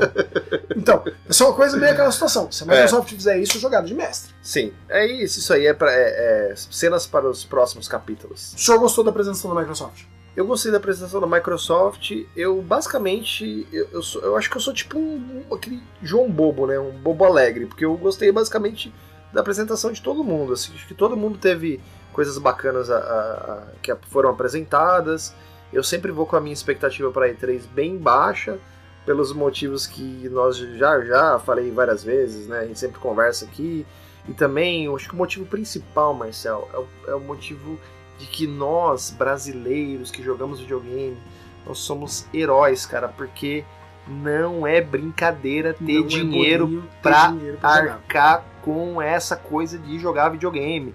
Então, assim, eu acho que a gente ganha de qualquer jeito. A gente ganha se tiver jogo pra caramba. E a gente ganha se não tiver tanto jogo, porque a gente não tem que gastar tanto dinheiro. Porque eu. eu sabe aquela coisa do. ah, É, quem gosta de, de, de, de, de sexo é adolescente. Adulto gosta de ver as contas pagas no fim do mês. Eu tô mais nessa coisa aí, cara. Então, tipo assim, eu. eu eu tô torcendo assim, às vezes eu torço pra que não tenha tanto lançamento pra eu não ficar aguado pra comprar tanto jogo. É, esse mês agora que vai chegar em julho, já vou ter que desembolsar aí o, o meu Fire Emblem Three Houses, né? Que vai, vai ser uma aquisição assim que eu não, não tem como não, não pegar. É, esse não tem jeito. Não tem jeito. Então assim, mas vamos lá. Sem, Mas sem pensa que esse aí é um investimento também. É um se daqui investimento. uns anos você quiser vender ele, ele vai, vai valer um rim, um fígado de dois Você primogênitos. sabe que a gente não vende, né? Eu sei, mas. Você sabe, né? Enfim, esse que é um problema. Né? Pois é. Mas assim, gostei da, da apresentação da Microsoft, gostei dos jogos que foram é, anunciados, que foram mostrados, os jogos é, exclusivos muito bacanas. A questão, pra mim, a questão que matou a pau, matou a cobra e mostrou o pau, foi a questão do Game Pass Ultimate, que pra quem é, pôde aproveitar, foi uma coisa assim maravilhosa, foi uma economia gigantesca, um monte de jogo, acesso a, a uma cacetada de jogo no PC, no Xbox, jogatina online aí integrada também já com Live Gold. Então, pra mim foi o ponto alto aí da, da, da apresentação da Microsoft. E cara, gostei demais, gostei dos jogos, tem muito jogo bacana, muito jogo aí também que, que é multiplataforma aí que foi mostrado, os jogos é, é, os jogos exclusivos também achei muito bacana. Então assim, cara, eu não sei, eu sou, eu acho que eu sou facilmente agradável, não, não, não tenho assim o que reclamar não. É o que eu falei, a questão do, do Scarlet que o Marcel tanto reclamou aí que, que mostraram um pouco, não sei, cara, eu não tenho, eu não tenho essa, essa ansiedade não com as novas gerações. Pelo contrário, eu até prefiro que os videogames atuais durem bastante, porque ó, que sacrifício, né? Conseguir comprar o Xbox One X, conseguir comprar o PlayStation 4 Pro, conseguir comprar o Switch, eu já, tipo assim, sabe, é um negócio de louco, cara, o tanto de grana que foi investido. Aí, tipo, o, pessoal é, é, torcendo para que daqui um ano eu já tenha que trocar de videogame. Eu quero mais que o videogame dure. Quanto mais, melhor, cara. Entendi. Entendi. Bom ponto. Bom ponto. Eu, eu reforço, eu achei que a apresentação da Microsoft, eu esperava muito mais dela, certo? Mas eu fui com a, a expectativa calibrada pro que a Microsoft me puxou. A Microsoft falou pra mim assim: essa vai ser a maior das apresentações da Terra, a maior, a maior de todas, você vai vir, você vai arregaçar, você vai gostar demais. A propaganda foi muito forte. Foi muito forte. Aí eu vim, eu vim pronto. Você veio babando. Eu vim babando. E aí a Microsoft falou pra mim assim: é, é, foi, é isso aí, o que, que você acha? Eu falei assim: é isso? É. Eu vim assim, me prometeram um bolo, sabe, de quatro naked cake, de quatro camadas, cada camada num recheio diferente. Eu cheguei e tinha um bolo de fubá cremoso. Não, Não é ruim, não. O senhor, é uma o senhor, delícia. o senhor recebeu um bolo de chocolate com 60 níveis de chocolate. Mas todos meio amargo. É bom, bom também. O senhor, o senhor teve Bom. 60 camadas de chocolate meio amargo, o senhor queria uma camada de chocolate meio amargo, uma camada de chocolate, branco, uma de camada morango. de chocolate uma de com nozes, leite. com avelã, com chantilly. Já tô até com fome agora. Ô, amigo. Tô até com fome. É, Então, doutor, o que o senhor me diz da E3 2019? Cara, E3 2019, é, balanço do Junião, tá? O Marcelo vai falar o dele também. Balanço do Junião foi uma E3 muito positiva. Gostei de, de, de muita. Eu acho que gostei pelo menos um pouquinho de cada apresentação. Eu não tenho essa coisa de querer ficar procurando defeito nas coisas. Eu vejo uma internet hoje muito vocal, muitas pessoas reclamando de barriga cheia. Marcel, isso é um negócio que me deixa irritado, cara. Fora assim de mim. É, você vê o cara reclamando de tudo. Tem gente que reclama de tudo, absolutamente tudo. O cara reclama da Microsoft, o cara reclama da Nintendo, o cara reclama do PlayStation 4. Aí você vai perguntar: que videogame que você tem? Ah, eu tenho Xbox 360. O cara não tem videogame nenhum. O cara não vai comprar jogo nenhum. Mas o cara reclama de tudo. Isso é uma coisa que eu acho que há um exagero na internet. As pessoas estão reclamando muitas vezes de barriga cheia. E eu acho que De absolutamente o tudo. cara reclama de tudo, velho. Tudo. Nada tá bom, tudo é reclamável. sabe? É, a, as redes sociais hoje trouxeram essa nova realidade pra gente. Qualquer pessoa tem voz para jogar qualquer coisa no ventilador aí e fazer um, um, um furdúncio, um escarcel. um escarcel, um auê. Então assim, galera, para, para, para. Tenta aproveitar o que você tem, o que as empresas estão te dando, porque fazer um jogo de videogame, é, é, você tem que pensar duas coisas. Primeiro que não é barato, não é fácil, não é rápido. E outra coisa, um jogo de videogame, ele não é feito pensando única e exclusivamente em você. Ele é feito pensando em atender o máximo de pessoas possível, via de regra. Porque é uma coisa totalmente comercial, não adianta. Videogame, mercado, comércio, né? Quem gosta dos papos sérios do Marcel já está mais do que careca de saber disso. Então, assim, pessoal, tentem aproveitar as coisas boas, tá? Para mim, a E3 foi extremamente positiva, muitas coisas interessantes, muita coisa bacana. Claro, não foi a melhor E3 do mundo, obviamente que não, não foi. Mas eu acho que reclamar, sabe, é exagero, porque teve tanta coisa legal. Todas as empresas entregaram coisas legais. Não, todas. Todas as empresas. Todas as empresas Nós não tivemos nenhuma apresentação horrível. Não, nenhum. De forma alguma. O máximo que nós tivemos foi uma apresentações menos É, colossais. ok, assim. Ah, foi Mas- ok.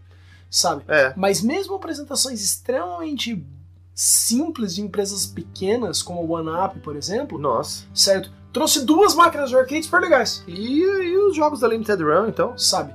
A Limited Run tá fazendo um jogo de Nintendo um jogo de Game Boy, velho. Jogo de Game Boy, Nintendinho, jogo de Vita sendo lançado aí, é, Certo. mídia física. Então, Então, pô, assim, foi uma, foi uma E3 boa. Foi Uma boa. E3 bacana. foi legal. Nós, o que nós temos, o que eu, eu, eu, eu concordo com o Julião nisso, nós estamos extremamente spoiled for choice, É, certo?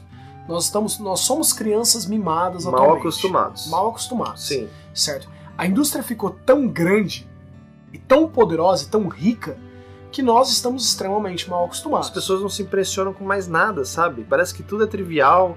E, poxa, não é assim. Pega o. Vamos botar um exemplo aí, o Cyberpunk 2077. Cara, tem o Keanu Reeves. E ele é exatamente o Keanu Igual Reeves. Keanu Reeves. Ele é igual. Se você, se você mostrar pra tua avó o gameplay, assim, o trailer do Cyberpunk, ela vai achar que é um filme. Se você mostrar pra alguém. e Se eu, se eu pegar o meu pai, meu pai, que é um cara que adora aviação, e eu sentar o meu pai aqui e eu começar um trailer de Flight Simulator, meu pai não vai saber que não é real. É. É, tá, sabe? Então tá do jeito que. Eu acho que o- o- os videogames, eles têm tantas coisas maravilhosas para oferecer pra gente, muitas coisas sensacionais na E3 de 2019, muita coisa boa, eu acho que as pessoas estão esquecendo e perdendo o foco. Elas estão focando. Todo mundo parece que começa a olhar a apresentação e começa a procurar os erros e os problemas. Aí o cara vai lá e blé, vomita na internet tudo aquilo que ele não gostou. Às vezes o cara nem é o público, às vezes o cara nem tem um videogame, não vai comprar nenhum jogo, sabe?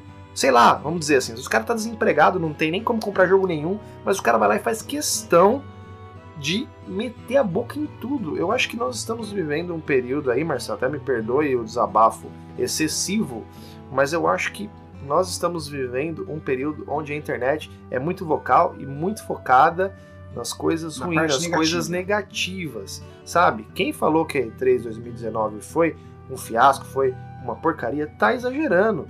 Teve muita coisa bacana. Caramba, velho, a Microsoft mostrou 60 jogos. 60 jogos. 60 jogos.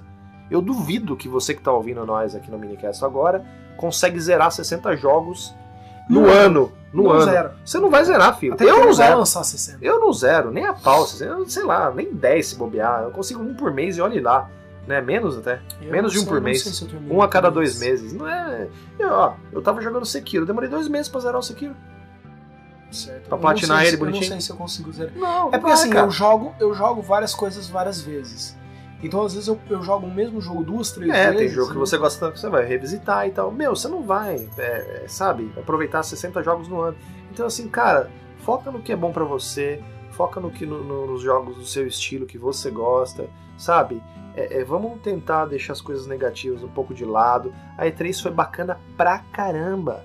Não foi perfeita pra você? Faltou alguma coisa? Claro, sempre vai faltar. Nada é perfeito. Bola pra frente, vamos tentar aproveitar as coisas boas que a E3 trouxe para cada empresa que foi, que teve a sua apresentação, seja diretamente ou indiretamente na E3, teve bastante coisa bacana. Essa, esse é o meu balanço da E3. Foi Pronto. muito bacana. Parei.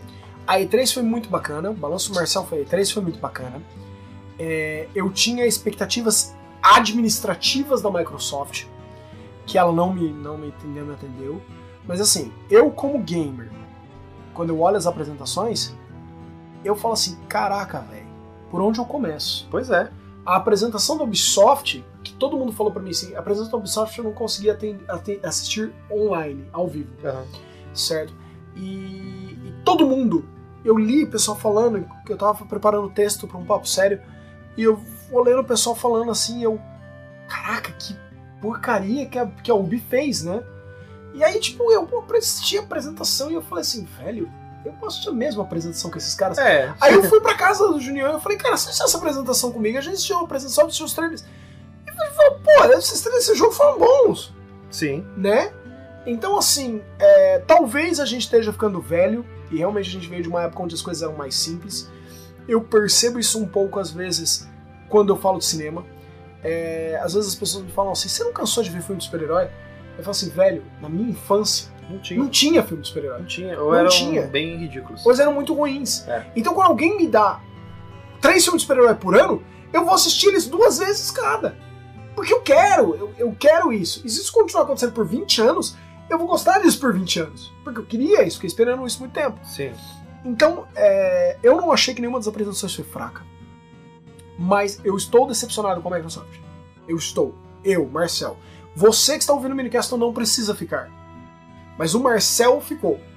Por quê? Porque o Marcel foi no hype da Microsoft, esperava muito mais, e eu entendo, a Microsoft fez das tripas corações para entregar 60 jogos pra gente. 12 exclusivos, certo? Todos os jogos apresentados com lançamentos até dezembro de 2020.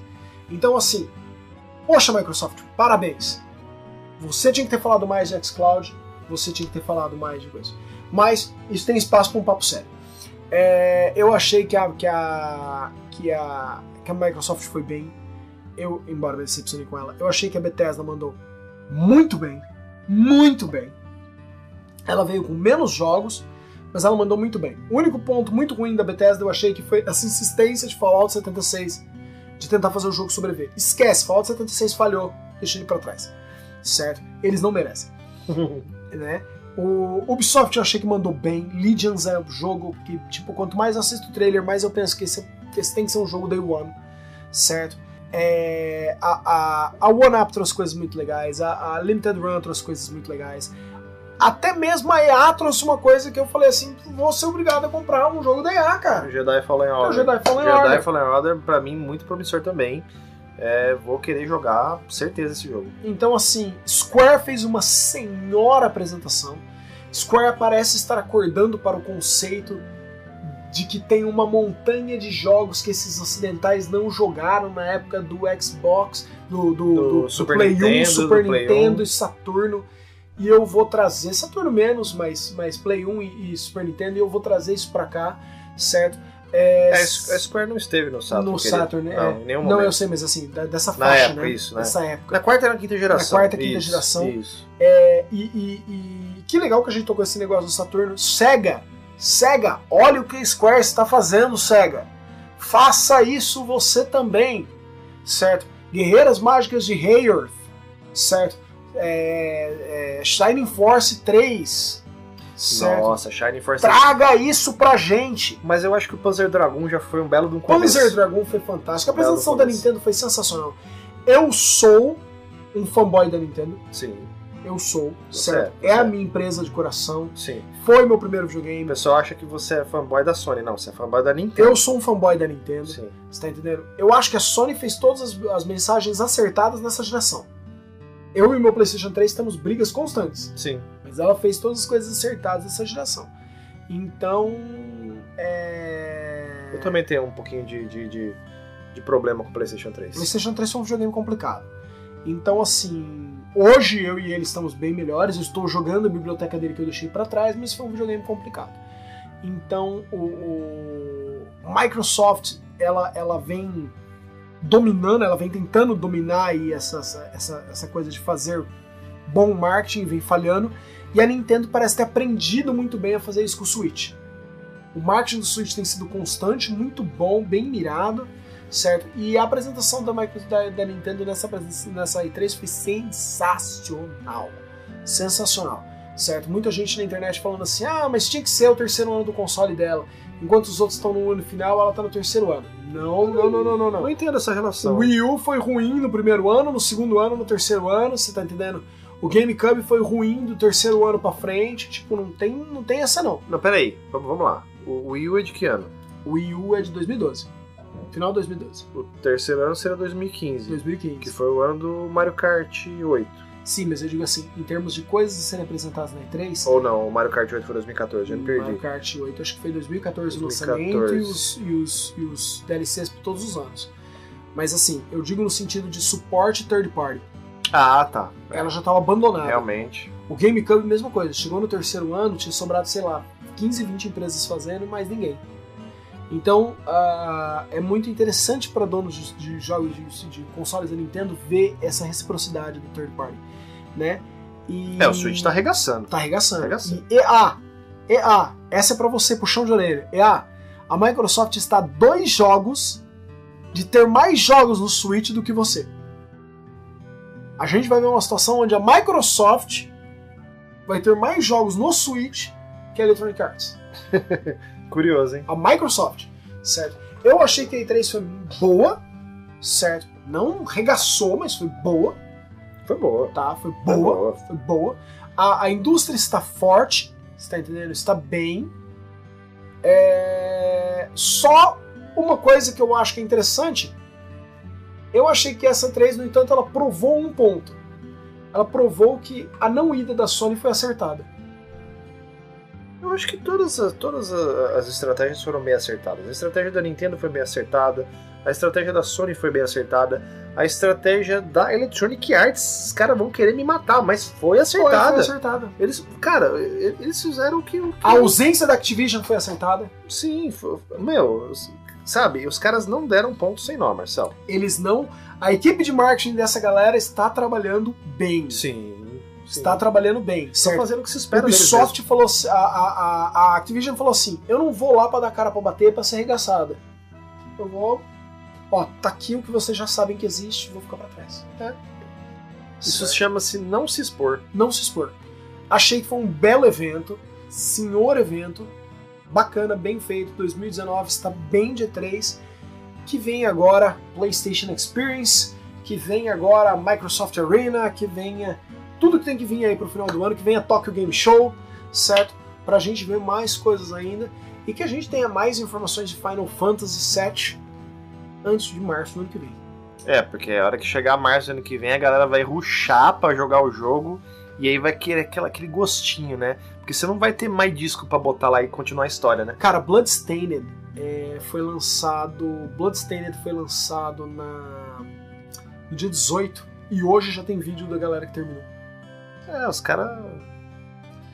Enfim, né? Cada um. Eu gosto de saborear o jogo, eu não tenho. Eu não tenho, eu não, tenho... Eu não entendo, eu não curto fazer isso daí, não. eu não entendo. É isso aí, doutor. Eu acho que mandamos ver. Cobrimos a E3 em sua totalidade. Pessoal, dúvidas, sugestões, feedbacks, sempre com muita educação, deixem todos aí nos comentários. A gente tem, sempre consegue lê-los, não consegue respondê-los, mas a gente lê todos eles sem exceção, certo? Exatamente, amiguinhos. Todo aquela, tudo aquilo que vocês quiserem falar pra gente aí, é, discordando, fiquem à vontade. Só a gente só pede pra evitar discurso de ódio e, e- e a gente preza muito pela educação. Se vocês forem educados e não tiverem discurso de ódio gratuito, a gente vai ter a maior felicidade em ouvir vocês, tá? Se vocês forem é, mal educados ou fazerem alguma coisa, alguma bobaginha que o tio Junião e o tio Marcel não aprovam, vocês vão ser bloqueados, amiguinhos. Simples assim. Certo. É, a gente pede sempre que vocês tenham muita calma, muita educação, mas deixem seu feedback. Não gostou, não concordou? Feedback, cara. Caras, não concordei com tal coisa que vocês falaram, certo? A gente vai entender perfeitamente e a gente vai. Ó, ó, o som de vocês estava ruim, ó, ouvi barulho não sei o que, ó, tinha um cachorro é, andando atrás de vocês aí, tinha mesmo, certo? Pode colocar que a gente tá aqui pra isso. Aí vem a parte do minicast ser feito com sérias restrições orçamentárias. seríssimas restrições orçamentárias, né? Então, assim, estamos trabalhando com sérias restrições orçamentárias.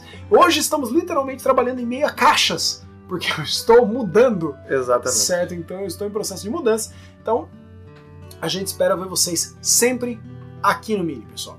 É isso aí, pessoal. Muitíssimo obrigado para todos que ouviram até aqui. E a gente se vê por aí no Minicastle. Valeu, galera! Tchau, tchau! Tchau, tchau!